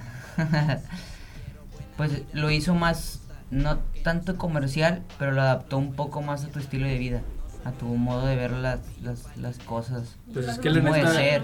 Bad Bunny vivió más o menos Ujú. lo mismo que nosotros. Exacto, O entonces- sea, el vato, ¿cuántos años tiene? 24. tiene 24. 24. Entonces, entonces- 94. Por eso Es- encaja muy bien con nosotros, porque... o sea, De cierta manera nos identificamos. Sí, además yo creo que la diferencia es que Bad Bunny tiene una mentalidad más joven. O Exacto. sea, si te pones Sí, a ver sí, la sí. mentalidad de Nicky Jam, de Daddy Yankee, Franco el. Gorila, es de que, ah, soy un reggaetonero y todos me la pelan y yo tengo a todas las morras y yo perreo con todas y yo soy el más chingón. Y siento que Bad Bunny a lo mejor puede, o sea, también lo dice, pero puede llegar a tener barras o temas más interesantes, como por ejemplo este tema de Yo Perreo Sola, ¿no? Que es un tema que haya estado siempre, pero que nadie lo tocaba, que es de que, pues de repente estás en la fiesta y las morras lo viven de que, pues, mucho vato encimoso, ¿no? Y, y así, y es como que, ok, yo hago reggaetón, yo hago, yo a lo mejor, en- sin yo quererlo, eh, Hago que, hago, ajá, hago que pase eso, sin embargo, puedo utilizarlo y sacar un tema que, que esté en contra de eso. ¿no? Entonces ahí sí, como tú, es como un cambio de perspectiva que traían eh, los exponentes eh, de- que ya se habían presentado. Y siento que a lo mejor, yo creo que lo de Bad Bunny, eh, lo que puede ser como, digamos, más eh, diferente o avanzado, es como esa mentalidad y esa perspectiva que, que le da las, a las letras, más como tratando de empatizar con, con toda esta nueva generación, Sí. que realmente es quien la consume, ¿no? O sea, generación Z, millennials, Sí, sí. son quienes más consumen a Bad Bunny. Sa- ¿Sabes qué también es como así game changer de parte de Bad Bunny? Que no solo en cuanto al reggaetón, o sea, en general en la industria musical en un año hizo una infinidad de cosas increíbles. Y lo que tocó se hacía... Y pues vimos lo que costaban las entradas para su Sí. concierto. y ahora lo vemos pues en donde está, ¿no? En la punta. Haz de cuenta que él está en la mitra. En el desfile de Macy's, en el desfile de Sí, sí, Macy's en de el Navidad. así hasta arriba. viendo La última vez, No, la última vez que nos haya tocado verlo, bueno, o sea, que yo me acuerde fue que el Machaca y que ahí, y luego veías a la gente pues a- a- adaptando sus outfits a él y cosas así. Bad Bunny fue un super hype, man. O Sí. sea, en, en 2017 te estaba tocando en el escena, y después en el, Uh. la- en el, En el- arena. no, en el de Guadalupe, donde tocan los, En el Domo Karen. en el Domo. Karen. Después ya te estaba llenando la arena. Después chingo, estaba varias fechas headliner en festivales. O sea, Bad. Bunny tuvo un crecimiento eh, que voy a lo mismo. Creo que es por el tipo de público que tiene. O sea, más. Y todo este tema de la globalización Sí. hace que las cosas. Es un arma de doble filo porque puedes llegar muy rápido y a la vez Te pueden tirar como los muy demás rápido. también pueden llegar rápido, tú te tienes que mantener porque si no, pues digo, vas a pasar desapercibido, ¿no? Los demás te van a hundir. Entonces, es un arma de doble filo. Siento que realmente. también lo que ha hecho Bad Bunny es como que... eh, bueno, al menos yo veo en la industria así, lo mainstream, suelen sacar puro sencillo, puro... o sea, se- digo, se entiende el por qué, porque ahorita sí está, así está jalando la, la música en el, en el tema mainstream. La mayoría es, eh, pues como estamos en, en la época de los streamers, de los, perdón, los stream y todo eso, es como que pues me conviene más eh, sacar un... De que sacar nada más un sencillo porque va a tener más repercusiones ese sencillo que si lo meten dentro de un Que álbum. sea un álbum. Ajá. Pero también siento que él dijo, pues, o sea, a lo mejor y sí, pero pues yo quiero hacer mi álbum. Y luego saca el álbum y, y pues le pegó un chorro el álbum. Y siento que lo que tiene el álbum, o al menos en mi opinión, es como que, ok, voy a sacar lo que sé que va a pegar. El reggaetón que sé que va a pegar, pero también puedo meterle ahí algo más ochentero y le meto otras cosas y estoy experimentando. Y así haces que la gente que no le gustaba, de repente, oye, este sí me gustó. Sí. Y De- como de que hecho, empiezas a traer más gente. de- Así pasó con Bad Bunny, o sea, Sí. antes no estaba chido porque era, era demasiado comercial, o sea, su música era literalmente featurings para dinero, dinero, dinero. Sí, Sí. Mark Sí, sí, Anthony. Y luego por eso ya tuvo sus fallas con, Luyan. con Muy Luyan. Y pum, pues ahí está, ahí está tu álbum. Y a partir de ese álbum disco porque fue se cuando lo congelaban, ¿no? Como que no lo dejaban. Así, no no lo dejaban un Sí. disco. Por eso fue como que ya, güey. Y la neta es que ese disco yo siento que es, o sea, para, para nuestra generación. Sí, años siempre. para Parteaguas, es un parteaguas. Sí, Antes y es. después de por antes, Es- ajá, como, es- como antes de Cristo, después de Sí, Cristo. antes de por siempre, después de por siempre. Sí, sí, sí, está No, sí. cañón ese álbum. Porque O sea, como dices tú, estuvo de que experimentando con varios ritmos Sí. y si no me gusta esta, me gusta esta, si no me, oye, qué rollo con qué noche en Miami, oye, qué rollo Sí. con esta que se escucha medio Y rock. Ajá, entonces. O sea, digo, tra- trae todo, o sea, como que, que al que al que el que caiga aquí le va a gustar algo. Es Una, sí, aunque sea una, le va a gustar. Abarca, abarca. Sí. O sea, porque yo me acuerdo que antes de por siempre, o sea, como antes de por siempre y después de por siempre, antes de, yo me acuerdo que a mí no me gustaba Bad Bunny. O sea, Yo también. Sí, a yo mí no- también. o sea, Sí, a aquí lo digo Igual. A mí también no me gustaba. Yo, o sea, yo me declaro fan ahorita de Bad Bunny en todo lo que hace así, pero antes de ello decía, "Ay, no lo aguanto en una canción. La de Ahora soy peor no me gustaba. No, No, no, lo pues podía es que- escuchar, pero porque era mucho como que nada más él y así. Entonces como que empezó su branding a, a hacerse más como, eh, ¿cómo se dice? Como, Inclusivo. Sí, o sea, como que le pegó a todo lo Más que... le- o sea, le pegó a los sad, le pegó al reggaetón acá chido, le Sí. pegó a cosas más experimentales como la de Tenemos que hablar. O sea, esa, esa canción es mi favorita de todo el disco ese y ni siquiera es de reggaetón. O sea, bueno, siento yo que no es tanto reggaetón.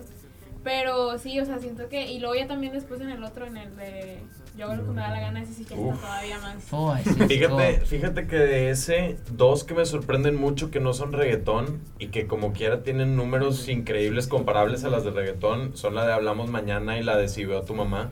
En lo Ajá. personal a mí la de Si veo a tu mamá no me encanta, pero es un Pero buen es- track, lo reconoces, lo Sí, respetas. sí. Y la de Hablamos Mañana, bueno, en lo personal a mí sí me gusta mucho como que la manera en que organiza, imagina un featuring de agarrar, no sé, a Duki de Argentina y a Pablo de. Chile y decir vamos a hacer algo los tres y la referencia del video que es de Red Hot Chili Peppers, o sea, todo está... Nadie Está esperaba un featuring Nadie- con Pablo no, Chile. nadie- Sí, exacto, nadie, nadie. Entonces, sí, como que de alguna manera te sorprende, te hace sentir nostalgia. Yo cuando lo vi el video y me di cuenta que era una referencia de Californication de Red Hot Chili Sí. Peppers, me quedé Cabra. Cabra. Me quedé cabrísima, dije, quiero volver a ver, a, a ver el de Red Hot Chili Peppers y luego volver a ver este. Y es que también él, sabe, o sea, que, ¿A que a quién ti te, que a ti te gustaba ese video también. es que volvemos a lo Sí. mismo de las generaciones que dices Sí. tú. que él Exactamente. vio El de morro estaba en ajá. MTV viendo el, el video de ajá. Californication como nosotros también. Entonces, eso es...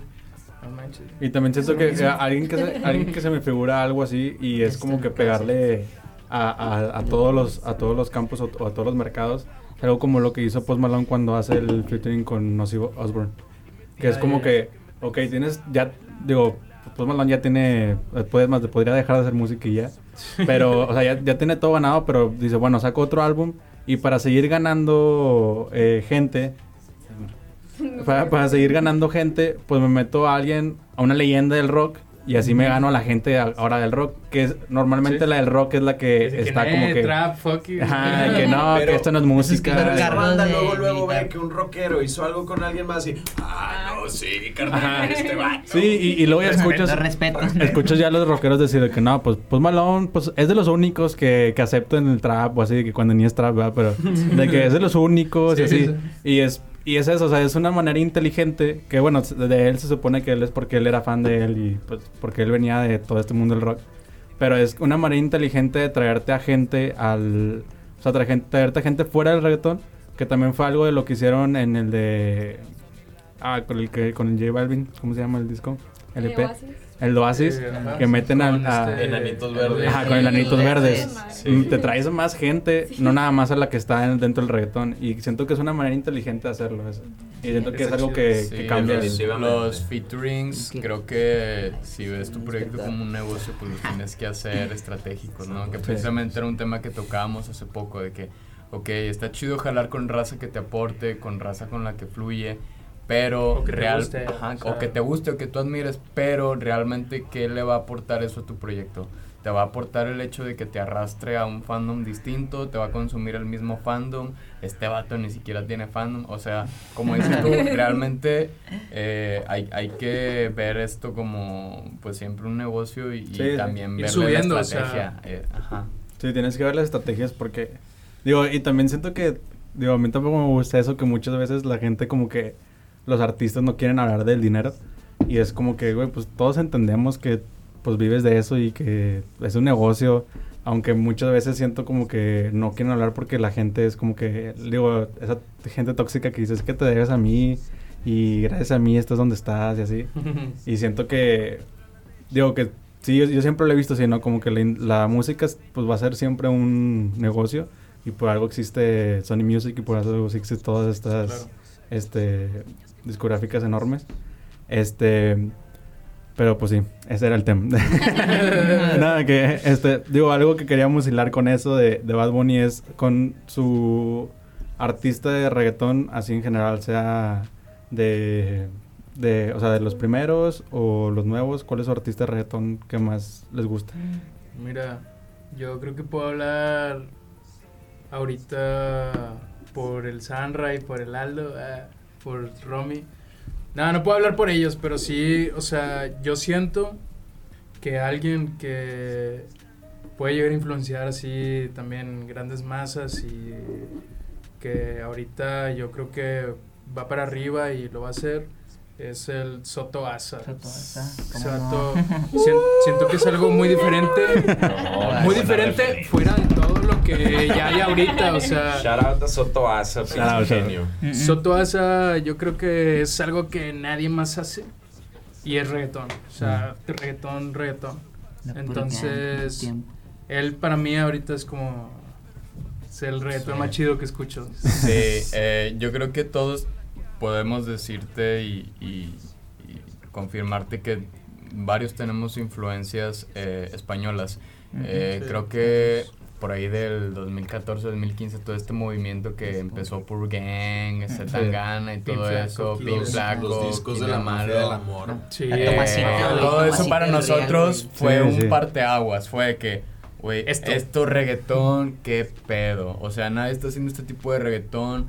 Sí. Lo sentíamos muy real, muy bellaco. Entonces, o sea, tipos como Katie Kane, eh, Fernandito Kid Kat, Young Beef, Soto Asa, a lo mejor por ahí un poco de Miss Nina. O Sí. sea, todo esto que viene de aquel lado, siento que es algo Qué que bueno, estado sea, agarrando eh, como un poco de influencia, pero tienes que tener referencias de todo. O sea, si a final de cuentas ves esto como un producto, también tienes que ver lo que está haciendo el comercial, ¿no? Lo que Sí. está haciendo J Balvin, cómo se está vendiendo. Entonces, realmente tienes que agarrar siempre un poco de todo, un poco de todo. En cuestión de inspiración, eh, al menos sí, como, como dice David, eh, Soto Asa está haciendo cosas muy chidas. Young Beef, Katie Kane, creo que es. Eh, Jay Cortés también está haciendo cosas muy chidas. Sí. Y creo que esas son como las, las referencias que, que tenemos ahorita. ¿no? ¿Qué pensaron de que no les, de que no le contestaron el, el? Se lo contestaron, pero. Pero como- Pero se va mal. es- Se, se dio la vuelta todavía con el beef, el vato, el Primero mandó J. Cole de 24 horas Ajá. y luego mandó uno Brian. pero Pero como hecho- 53 horas después. Sí, güey, sí, tarde, fue después. demasiado Y, o sea, lo subió y yo dije que esta rola es un lake o porque se escucha tan ojete, o sea. Y luego, ¿te acuerdas que no. subió la, la foto del micrófono el de... que lo puso en su Sí. story. Sí, no, Jay Cortés mató Pero a espérate, Brian Myers. Sacó la rola Brian y en la noche sacó la segunda tiradera Jay Cortés. O sea, Sí. Sí, todavía. Jay Cortés ya estaba lo tenía, tenía para tirar, pero dijo, no puedo tirar una rola de 10 minutos. Entonces, si me respondes, te vuelvo a responder. Y ya así quedó. La neta, Jay Cortés lo tenemos también muy pegado. Creemos que, Sí. pues, cómo se siente todo el disco de Famous. O Sí, sea, siempre, lo hemos, siempre lo hemos tenido en muy alta estima a Jay Cortés. Soto Asa por el lado del party, nos encanta la vibra de Soto Asa. Ponte y, club, ponte club. y a lo mejor, y a, y a lo mejor La roja favorita de la no, mitra. no adoptamos, no adoptamos tanto el elemento de Sotoasa, que es una voz más filtrada y un flow más este, difícil, oscuro, original. Que pues al final está chido que vayamos metiendo nuestra cuchara con su elemento del beat al final. Entonces como que ahí nosotros también vamos hallando cosas que hacer nuevas para que luego después, así como nosotros vemos a Sotoasa y a Jacob, van a decir los laicos, el Sandra, el Charles, Troublemaker, el sonido que nosotros estemos como creando de alguna manera, adoptando cosas de todos lados, pues lo vamos a, a juntar en algo y alguien le va a cuajar para basarse de ahí. El otro que también, al menos a mí, este, me coja mucho es Fade. Fade también en, el- en la cuestión de, de sus melodías, de, de su flow este, y de los beats en general, pues está chido. O sea, creo que eso también, este, al menos en Laicos tra- tratamos de aplicarlo también, el, el siempre tener el lado musical Sí. chido. O sea, no hacemos reggaetón así de... eh, Ah, puñeta, Rebote, rebote, rebote. adelante, pa' Pa' atrás. Nada, nada de eso, o sea, nosotros, nosotros este, estamos tratando de hacer este, melodías todo el tiempo, armonías, voces, para que la raza se quede cabra, ¿sabes? Que diga, estos vatos sí saben de música, sí le meten de neta, o sea, Sí. entonces, pues sí, o sea, Sí, de hecho eso, eso es algo que siempre nos chulea el Trouble, que no nos clavamos con un solo flow en una rola, o sea, tratamos de cambiar para que la rola sea dinámica, para que se disfrute y no estés como en un loop de ah, Simón. Simón. Eh, aquí ahora va el siguiente verso, Simón, o sea, que sea dinámico todo el Sí, de, pedo. de- sea, de esas canciones que van dos vueltas y ya te sabes toda la canción. Sí, sí. Yo sí soy un, yo sí soy un poquito más, no sé cómo llamarlo. Primitivo. Eh, sí, algo así. yo- sí, o sea, yo siempre, siempre, siempre, siempre para mí es Wisin y. Yandel y Plan B. Wisin y Yandel y Plan B, siempre, o sea, yo siempre sí. Sí, o sea, de- De hecho, también otro tema era de que eh, también me mencionaron que a la mayoría le gusta eh, Mac Miller, que es como un... Como un... Dios. Así como un dios. Sí. Este, digo, no sé si sean todos, o sea, a todos. Pues, yo Sí. creo que más que nada a Romy y a mí, eh, pues bueno, el Charles también lo escuchó Machín, también tú, ¿A quién? Mac Miller. Mac Miller. O sea, Mac Miller. Antier me nos llegó el vinil de Circus. Uf. Pero sí, sí nos gusta mucho. Y es que realmente, además de que, o sea, bueno, creo que a todos nos gusta mucho la música. eh, relacionamos recuerdos, momentos con la música. Y al menos eh, cuando Gabo y yo empezábamos a janguear, así como siete, seis años, o sea, estábamos escuchando Mac Miller 24-7, 24-7, muchas experiencias, muchas anécdotas, ves cómo evoluciona él, cómo evoluciona en cuestión musical, en cuestión de los, los temas que toca en las letras, te vas ganchando, ¿no? Entonces creo que... Te empiezas a grifear.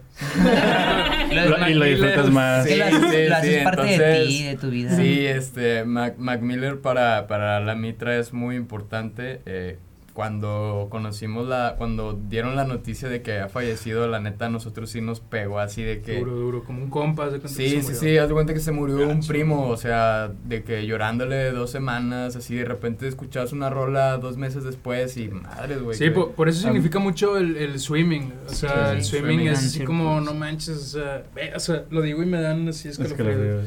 Este, ¿Han visto el, el Tiny Desk Concert? Sí. Ay, como-. Ese está no, no, no, es- eso es terapéutico, ver a Sí. Feliz, sí. de De hecho, creo que todos Sonriendo, tenemos... güey. Y Radium Vibe. Creo que todos tenemos un álbum favorito de Mac Miller. De que diferente. O sea, por decir, el mío es Good AM. A ver, ¿el tuyo, Charles? Oh, es- no, sí, ay, no porque la primera rola que yo grabé cuando estaba morrillo era con, el- era el beat de Best de Ever. Y me acuerdo que por esa canción, yo lo, yo lo conocí por esa canción. ¿Y cuál es tu álbum favorito, güey? Mm, es que mira, el, Tres. el, Uno. el swimming, el swimming. Swimming. Tú, huevo. ¿Cuál? Ro- Tú, David. Romy, güey. Tú, Rich Homie. Tú, Rich Homie. Tú, David, ¿cuál es tu álbum favorito de, de Mac? Pues yo creo que estoy entre Swimming Y Watching Movies. y Watching Watching Movies. Sí, sí, sí. te Son entiendo. los dos mejores álbumes. Te entiendo. ¿Ustedes? ¿Cuál A mí, a mí es Swimming. Swimming. Sí. También ve. Swimming. Creo, Es que, creo, que- es, creo que es lo que dicen. es como que te pega todavía más que después de fuego. Esta temporada sí. Conocer, sí, es como que- conocer ah. el trasfondo de, de esas letras y además creo que esa es como la culminación de toda Del la artista. evolución de Mac Sí. Miller, o sea, Sí. todos los sonidos que mete, todos los estilos que mete y es como que wow. Pero Watching Movies es, Ujú. está aquí, Ah. Sí, A mí, por, a mí, por ejemplo, Hay como un trip de que para cada álbum usaba una sustancia diferente, ¿no? Algo así. Pues es que hay unos mucho, muy tripeados y Sí, otros sí. más Sí. aterrizados. ¿han, escuchado la, o, o no me imagino que sí, la de la que tiene con Schoolboy? De, ¿Cuál sí, de la de, La de- La, es que no me de- acuerdo cómo se llama. la de Cheese. La de Yeez, sí. Sí, sí. El video. el video. Yo, yo me acuerdo que de pollo se te Ay, antoja un Popeyes, Sí. Sí, Yo me, acuerdo mucho negro y colores. que yo lo veía de que pues cuando yo, yo estaba en la secundaria cuando lo- cuando salió esa canción Sí. y veía de que el video y yo de que ¿qué es esto? ¿Qué que el video con chorro de colores y de repente estaba bien Sí, chido. como que se movía de Sí, repente. está, está y, y, o sea, la parte donde de que tira el líquido y se ve así el líquido en colores, es- está, o sea, es que bueno, igual para mí más o menos es lo mismo, Ajá. porque digo, el, de- para mí la canción que más me pega en cuanto a recuerdos y todo es la de Best Day Ever también, porque me acuerdo mucho del video. Y luego cuando veo el video todavía ahorita es peor, es como Sí, que... sí, sí, oh, De que todo estaba bien en ese entonces. De que regrésanos a todos ahí. Regrésenme. Oye, hablando de videos de Mac, creo que ahora sí, en, en cuestión de videos, los más chidos son los de Watching Movies, ¿no? De que... Los más tripeados. Sí, de que SDS. ah, SDS está chido. También este video con el monje. ¿Cuál es el de.? Alien. No, espérate, espérate. Alien. El video de Self-Care. Ah, el de movies. Self Care. El video de Self-Care Oh, es el sí, está muy bueno.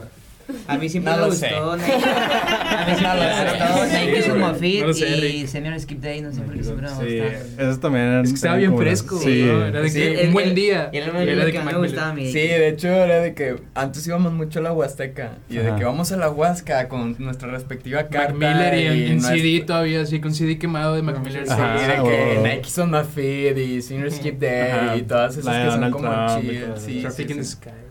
Sky. Es- Es que eran, eran, era lo que dices, eran canciones como muy upbeat, o sea, eran siempre como que pasártela bien y, o sea, Sí. como que ya después, como dices, o sea, fue evolucionando y al final cambió ya todo su, pero al principio así era siempre, todas esas canciones eran muy Pero que- creo que él lo dijo en una entrevista que a partir de sus 20 años él ya quería hacer música más seria. Porque sí, Sí, como dices tú, o sí, sea, sí. era como música de fiesta, de que Puro Donald beat, Trump, beat, beat. sí, sí, creo que.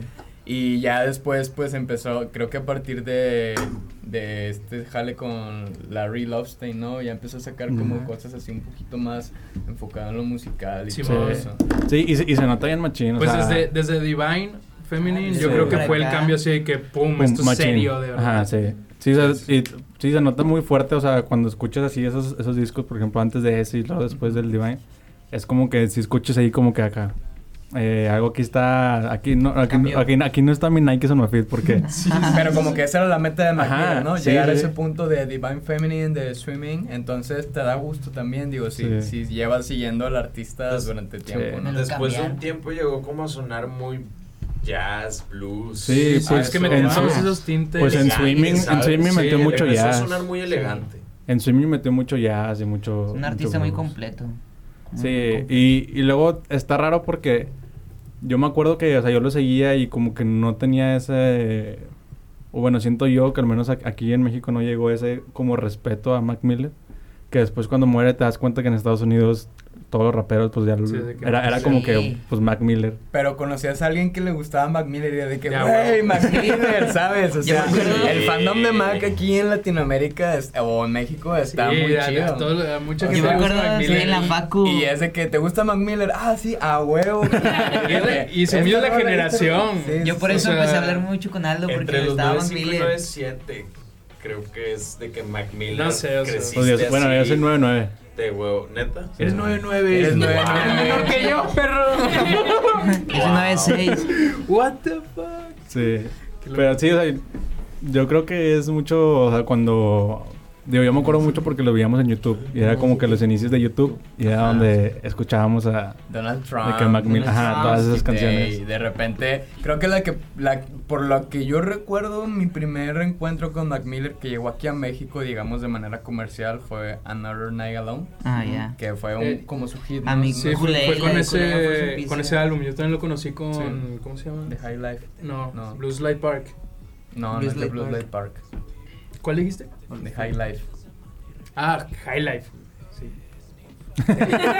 Ok, ok. ah, High Life, sí. pues eh, era parte de un EP y de los primeros. de los primeros de Mac Te estoy diciendo que. Ah, rompe Pero- por No te ganas. Que ya no sé, ya. Aquí no te ganas. ¿Qué, qué día es hoy? ¿Qué Viernes, me dieron? Ya, ya te estás acabando el forloco, Eso ¿no? era bueno. Adulterados. Tolveno. No, pero sí, digo, era un tema que íbamos a tocar porque, digo, por ahí me dijeron que les gustaba Mac Miller y pues es algo que también a, a mí y también a, Sam- a Samantha nos, nos gusta mucho Mac Miller. Suave. Este... Siempre y- es bueno conocer a alguien que le gusta Mac Miller, Sí. ¿no? Y desahogarte un poquito de todo este coraje atorado que traemos Y de que, algunos. güey, siento que él va a tocar. Maldita Ariana Grande, te odio. Sí, sí, sí, un coto, güey. Sí, sí, sí, un trip. Que la Ariana Grande, que no sé qué. No, no, ya tírale. pues. ¿Y cuáles son los otros eh, artistas, digo, ya así más de hip hop o todo ese tipo de, de onda que... O sea, que, ajá, que sean como sus favoritos o que sea, pues no al nivel de Mac Miller, pero... mm, algo- Yo a Cráneo de España. Cráneo y Láser, Fanso. Ellos sí, para mí. Yo, sinceramente, empecé a hacer música y todo, así que me inspirara y todo por Cráneo. Es lo que más me ha inspirado, así que hacer música, eso. Es él. Sí, son pioneros de lo-fi. Lo-fi. y-. Llevó lo-fi al barrio. Sí, eso. Con barras. Y ellos también son de, de, de España. O sea, Sí. Madrid. Es que en España... en España nace todo. Lo que le ponen la etiqueta de urbano en España Sí. se da muy bien. Ándale. Sí, Sí. sí. Sí, En, en España tienen muy buen movimiento y, Sí, sí, sí. Y apoyo. y apoyo. Y sí. apoyo, sí, la verdad. Son muy buenos para innovar. Sí, tienen para una onda... diferenciarse. Ajá. Sí, porque de volada notas, digo, digo, bueno, lo notas muchas veces por el acento, pero, o sea, de volada notas el- la música, de notas que es de España, o sea, como que... Sí, sí. Y por ejemplo, yo, digo, con los, a los que me vienen a la mente, no sé, Pin Flaco y este Kinder. Kinder, tienen un estilo que es como, empieza y dices, "Es- este es Kinder. Que estás de acuerdo que ahorita muchos argentinos le están copiando Ajá, a Pin sí. Flaco. Claro. De que, vato, es el hijo de Pin Flaco, Sí. como el Dylan y todos estos, Ajá. ¿no? No. Pero Fíjate, yo- sí, yo se, se nota. Yo España siempre mi favorito ha sido Pedro la Droga, que es un güey súper futurista, que siempre sus beats han estado como adelantados al año o a la época. Sí. Ese men es steampunk. Así Es, de Sí. que... es, un tiene steampunk, otra realidad, vaporwave, otra realidad, Sí. otra dimensión, que de verdad me pongo a escuchar su material y, y tal vez no es como muy ambiental, como muy me pongo a hacer cosas mientras escucho esto, no, realmente lo escucho para concentrarme en su sonido, porque la producción es demasiado detallada. Y a pesar de que el güey es como gangoso, como que... "Ah, no, no, no, no, no". O sea, a pesar de eso, el mensaje cae. Y- Algo, algo así me pasa con Zetangana. O sea, yo, como- yo me acuerdo que, o sea, se- desde que lo conozco me ha gustado, desde que lo escuché me gustó, pero ya cuando me sabía todas sus canciones era de que, oye, habla bien feo, porque, porque, porque habla así, pero pues igual Pero ya es me que sabía lo todas sus chido es que eso lo hace Zetangana. O sea, sí, sí, es, dices, como "Ese que es Zetangana". Así como Bad Bunny, o sea, el Bad Ajá, Bunny Y- puso su estilo y todos decían, ¿qué es eso de...? No está gritando. ya sé que, güey, ya eso es de que... Ahora "Eh", ya lo dice acá. Y si Sí. te fijas en lo último, el vato lo canta, pero con su estilo, güey. Sí. Es de que es Bad Bunny. Sí, sí. Que de hecho era lo que le decía Gabo hace un par de días con un artista en particular, de que está chido que el artista tenga una voz peculiar, que tú lo escuches y digas de que, ah, es este men, ah, es este men, ¿sabes? Sí. Eso está muy chido por parte de, de un artista. Y, y de americanos, o sea, de hip hop americano que... O no, no consumen así mucho. yo sí. Pues yo creo que todos. creo que en influencia de producción, al menos eh, acá de este lado, el, el Travis sí fue un, un parteaguas en cuestión de todo este rollo de, de que la raza acepte el autotune, ¿no? Ajá. Porque ta- también así como, así como con el reggaetón que hay como una mentalidad negativa, así también con el autotune hay, o llegó a haber antes más, una Sí. mentalidad así de que, güey, estás usando autotune, canta. Eh, pero digo, sí, eh, por ahí siempre tomamos este Sí, luego que... referencias y también creo que algo que nos gusta mucho a David y a mí es, es Kendrick Lamar. Ah, sí. Es como ahorita, pues, Pues digo, también con él empezamos, o Sí. sea, este Sí, bueno, o es sea, que Kendrick Mac Miller, es- Kendrick Lamar. Sí, siempre iban de la mano Mac y Kendrick, la neta. Y Muy- siento que, por ejemplo, de ahorita que mencionas el autotune, es un tema que a mí me gusta mucho porque es eso que dices tú, o sea, como que llegó un punto en donde ya no es una herramienta para poder cantar bien, sino es una... Es, un estilo. Es, es un, Es un estilo. ya lo usas como un instrumento. Sí, O sea, ya es como voz. que, digo, eso lo, el que lo hizo así pop, súper popular fue este T-Pain, que, Sí. que, que es como que, a mí lo que más me gustó de eso es cuando le empezaron a tirar a T-Pain y después sale cantando desde que... De que el perro canta hermoso, por eso se escucha de que- perro el autotune. De que, a ver, ¿cómo? O sea, si tú cantas con madre, ¿por qué usas autotune? Y es como que ya empiezas esta normalidad de que, a ver, no lo estoy usando porque no sepa cantar. A lo mejor y sí, no sé cantar, pero lo estoy usando para que se escuche de otra manera diferente y no, no tanto por Sí. Sí, ayudarme. la, la neta es que, o sea, usar autotune también tiene, o sea, tiene su chiste, no es como que nada más Sí. hablas y, y Sale cantas perfecto. y sale perfecto, no, para A menos de que estés usando unas aplicaciones de que vengan en el iPhone y que viene Ah, que ya, nada ya. más es para eso. Sí, De sí, que- o sea, que- o sea pero es algo que no es profesional. Sí, ¿sabes? pero no es sí. profesional. Entonces, este, pues sí, o sea, todo Sí. tiene su chiste. Eh, también- tienes que ser bueno. Para los toquines también ensayamos mucho porque pues aventamos el tune en vivo y digo, algo de lo que nos han chuleado eh, son los toquines que se dan bien, ¿no? Entonces, digo, no es como, como dice Gabo, no es nada más de que, ah, me ponen el autotune Sí. y ya va a salir una, una melodía bien chida Sí. y se va a escuchar al puro pedo. Si no es como que hay un preset de que Ajá, ahí ya se va a escuchar digo, con madre. chida. Sí, aparte- chida en vivo. Muy chido en vivo. Creo, creo que también se diferencia mucho o si alguien que pone atención sí logra distinguir cuando alguien usa autotune y no lo usa bien. O sea, Sí. sí es como que... ah, y, y eso pasa seguido y por lo mismo eso llega a... eh, la consecuencia de eso es que a lo mejor muchas personas se pongan aquí de que una barrera de que no, el autotune se escucha culero Mm. o no sabe cantar y por eso escucha autotune, pero no, como dices tú, realmente es una, es una herramienta, es un plus que al menos nosotros, o en, el- en ya más aterrizado en el, proye- en el proyecto de Laicos, Sí. eh, nos ha servido bien y pues digo, es algo que hay que trabajar, ¿no? Tampoco es, es como dices de que como una aplicación de que lo cantas y Ajá. se escucha el puro pedo, ¿no? Hay, hay que, hay que trabajarlo, realmente. Sí, y es, digo, algo de que, de que me acuerdo ahorita es en, en la de Spoke Freestyle. Este, de hecho, e- e- era un, era un tema que, que también quería tocar y se me iba a olvidar. Este, ¿cómo se les ocurrió hacer eso? O sea, ¿cómo se les ocurrió de que hacer El un año- freestyle de reggaetón? El año pasado, bueno, es que Trouble siempre me ha aventado muchos beats, pero todos los que me avientan nada está como que acomodado, estructurado, es más como que escúchalo si te gusta y luego lo armamos bien. Sí. Pero yo nunca lo armo bien, entonces agarro eso y lo acomodo a mi manera y salen y así. Entonces esa madre salió en... No es un freestyle como tal de que me paré enfrente del micrófono y... bla, bla, bla, no. O sea, me refiero a que lo escribí en un chingazo. O sea, lo escuché y salió y le dije, ¿sabes qué? La verdad no quiero hacer nada de que muy catchy, no quiero hacer nada de que... O sea, a final de cuentas iba a ser un single de Troublemaker, entonces él nada más me dijo, mete barras. Bueno, metemos barras. Hicimos la rola y estaba bien, normal, se reproducía bien, hasta que pasó EDC y no sé por qué los curadores de EDC tomaron esa rola de Troublemaker, de todas las que tenía el güey, tomaron esa y la metieron en una playlist especial de EDC y subió unos plays en chinga. Sí. Entonces fue como que, wow, o sea, es, un- es algo que yo escribí en menos de 10 minutos, 5. Mm. Lo canté de que riéndome y ni siquiera me termina de cuajar, yo creo, pero A mí Pero- lo que me es el ándale. Cuando, cuando cambia el, el beat switch y luego que le dices de como que cámbiame la y luego Sí, de que ándale. esa madre, ándale. Como que esos elementos, sí, humorísticos, Sí. Eh, en lo personal yo los he estado, bueno, también en Laico se pueden ver bastante y a lo mejor en Charles, pero en Charles también meto un poco de seriedad, pero yo sí en lo personal meto mucho este estas barras humorísticas, ironías. referenciables que te causen de alguna manera gracia, ¿sabes?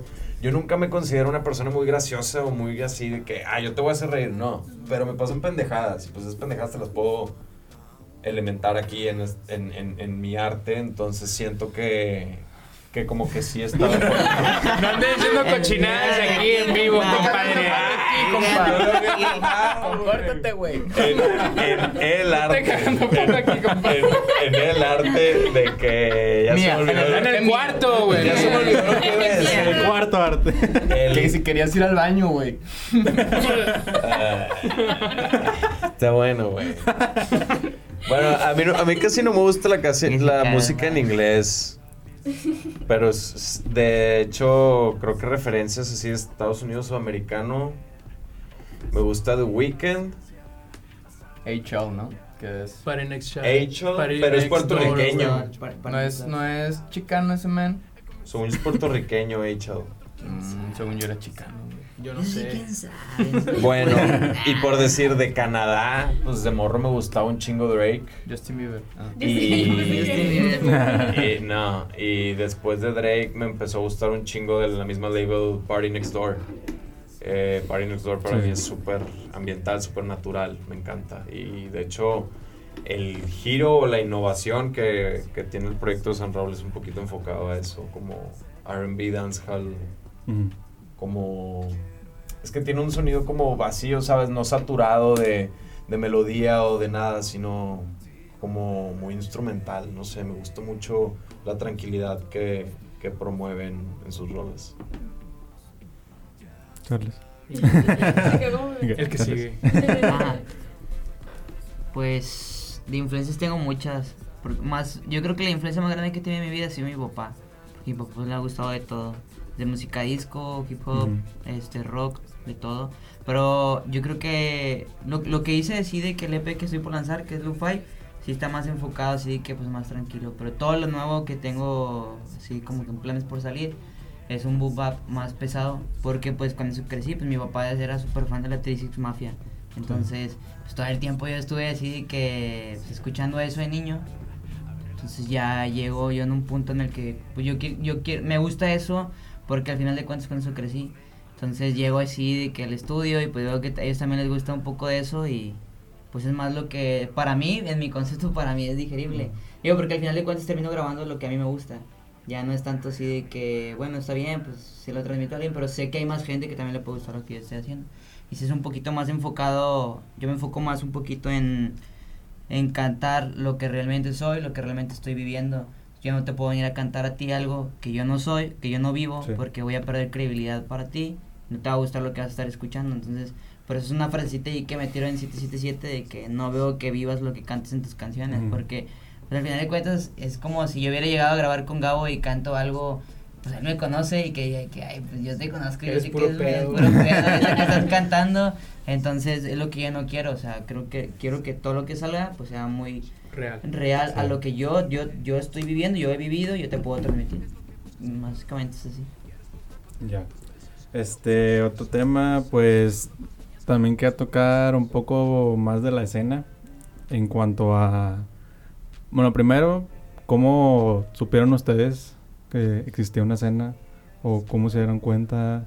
Pues todo comienza el año pasado que empiezan a haber muchos shows y el primero que como nos unió eh, fue eh, estos, este Simple evento Room. el Simple o Simple Room este que lo organizaba o lo organiza Nathan Sí. y él o sea estuvo con madre porque sí ahí fue donde llegamos de que ah nosotros somos los laicos ah esos son estos vatos son los Out Boys que ah qué onda ¿Qué- La ah, cana en... Sí, el Benjas, ¿qué onda? Benjas. Y ahí fue como que nos conocimos todos y esos eventos hicieron a que, pues sí, todos empezaron, empezamos a conocernos, a apoyar, todo.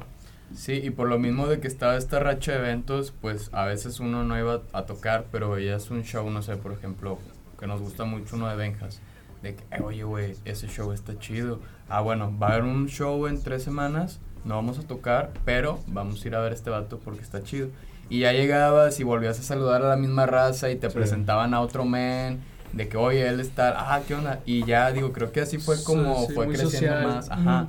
Porque, digo, eh, luego, luego se siente la vibra, ¿no? Se siente la vibra de, de quien... Todos somos artistas.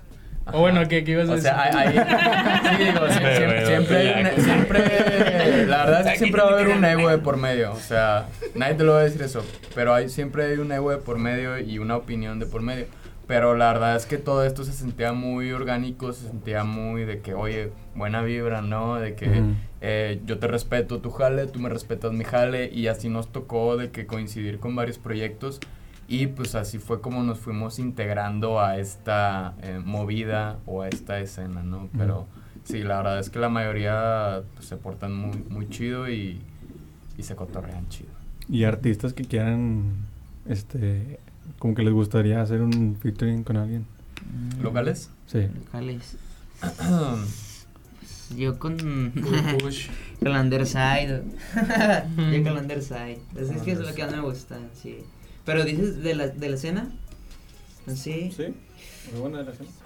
Pues yo tengo planeadas varias cosas con Darth de los Darth. Eternal. Y en su momento busqué a Benjas porque tenía Sí. un track ahí guardado, pero no se hizo realmente. Entonces ya ahí se quedó. Pero así como que algo hablado, nada más con Darth. El arte tiene buenas cosas. Darth tira ¿Quién muy dijo buenos Fue tracks. ¿Fue Kush? Dije Con tú, Yo, Yo creo con el Lip Flame. Estaría chido armar algo con, con ella, por su voz. Sí. Este, también, pues creo que en algún momento estaría chido hacer una colisión eh, Mitra, eh, no pedí permiso.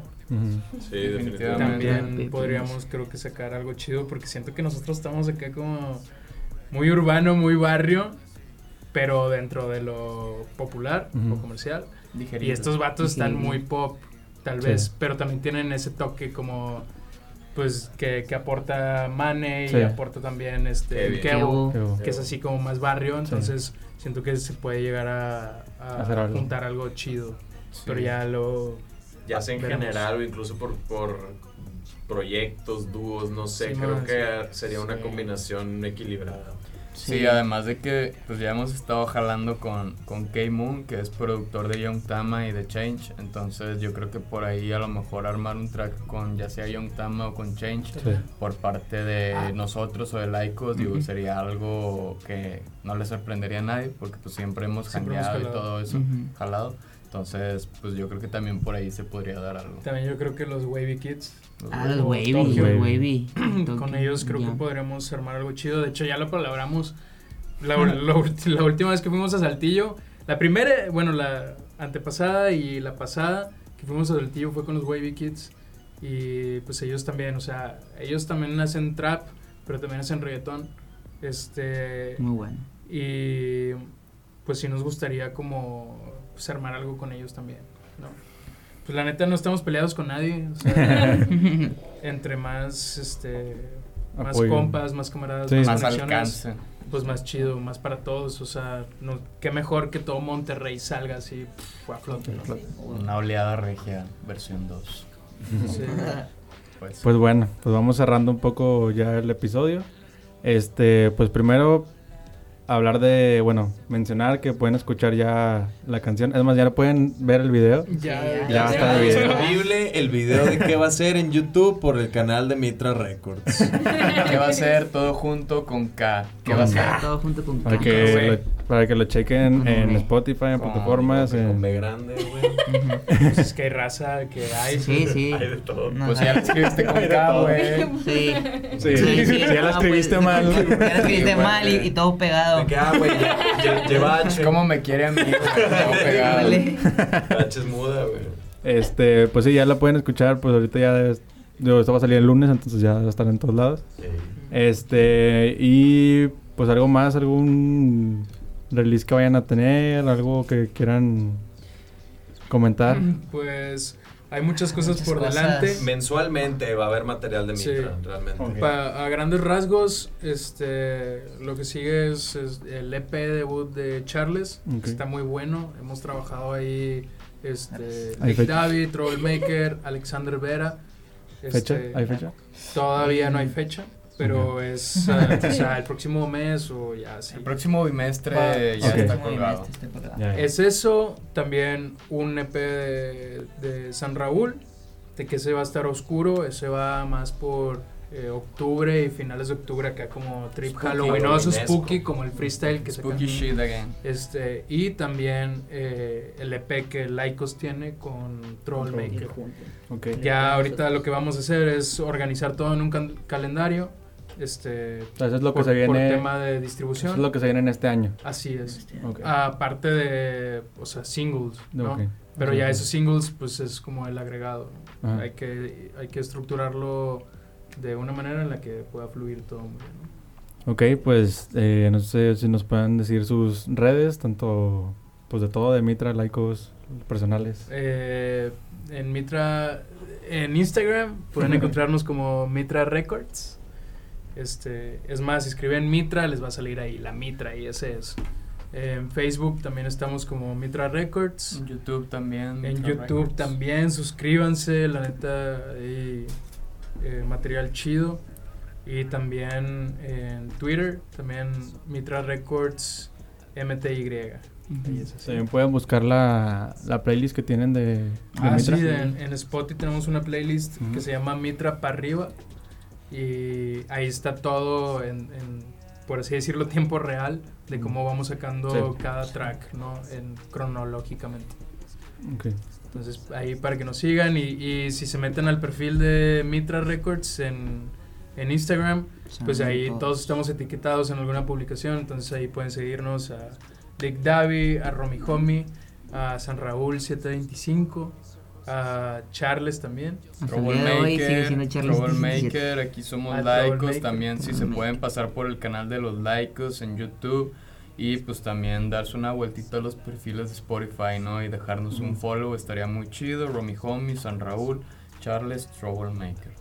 Charles, no sé si puedes voltear a la cámara porque no sé si te estás viendo. Y para que saludes a la raza. Me gustó mi pelo y aviéntate acá un Me, pasito me gustó la, lima. me gustó ver aquí a los laicos de frente. Una vez más. Eh, Venimos, Este- venimos formalones, todos de botón. Algo- ahorita, ahorita ando así, tipo cholo, pero no voy a los bailes. Anda tipo cholo. Tipo cholo. tipo cholo. Pero no, me quito el bigotillo. Me y parece Y ya, López para Barza. López Parza. Ay, qué buen video. Wow. Este, pues bueno, eh, ya para terminar eh, el episodio, pues no se olviden de seguir las redes del podcast eh, por Twitter y por Instagram, Cuarta Arte Podcast. En Instagram a mí me pueden encontrar como Oscar AGL. Y a mí me pueden encontrar como Sammy DLG. Y pues muchas gracias por eh, escucharnos un, un- en un episodio nuevo y nos vemos en la siguiente. La mitra, bye. Bye. La guerra de las mitras, perro. Yo no sé por qué no me vas a dejar. Yo no sé por qué no me va a permitir. Yo no sé por qué no me deja de hablar. Si como quiera la voy a ir a perseguir. Ahora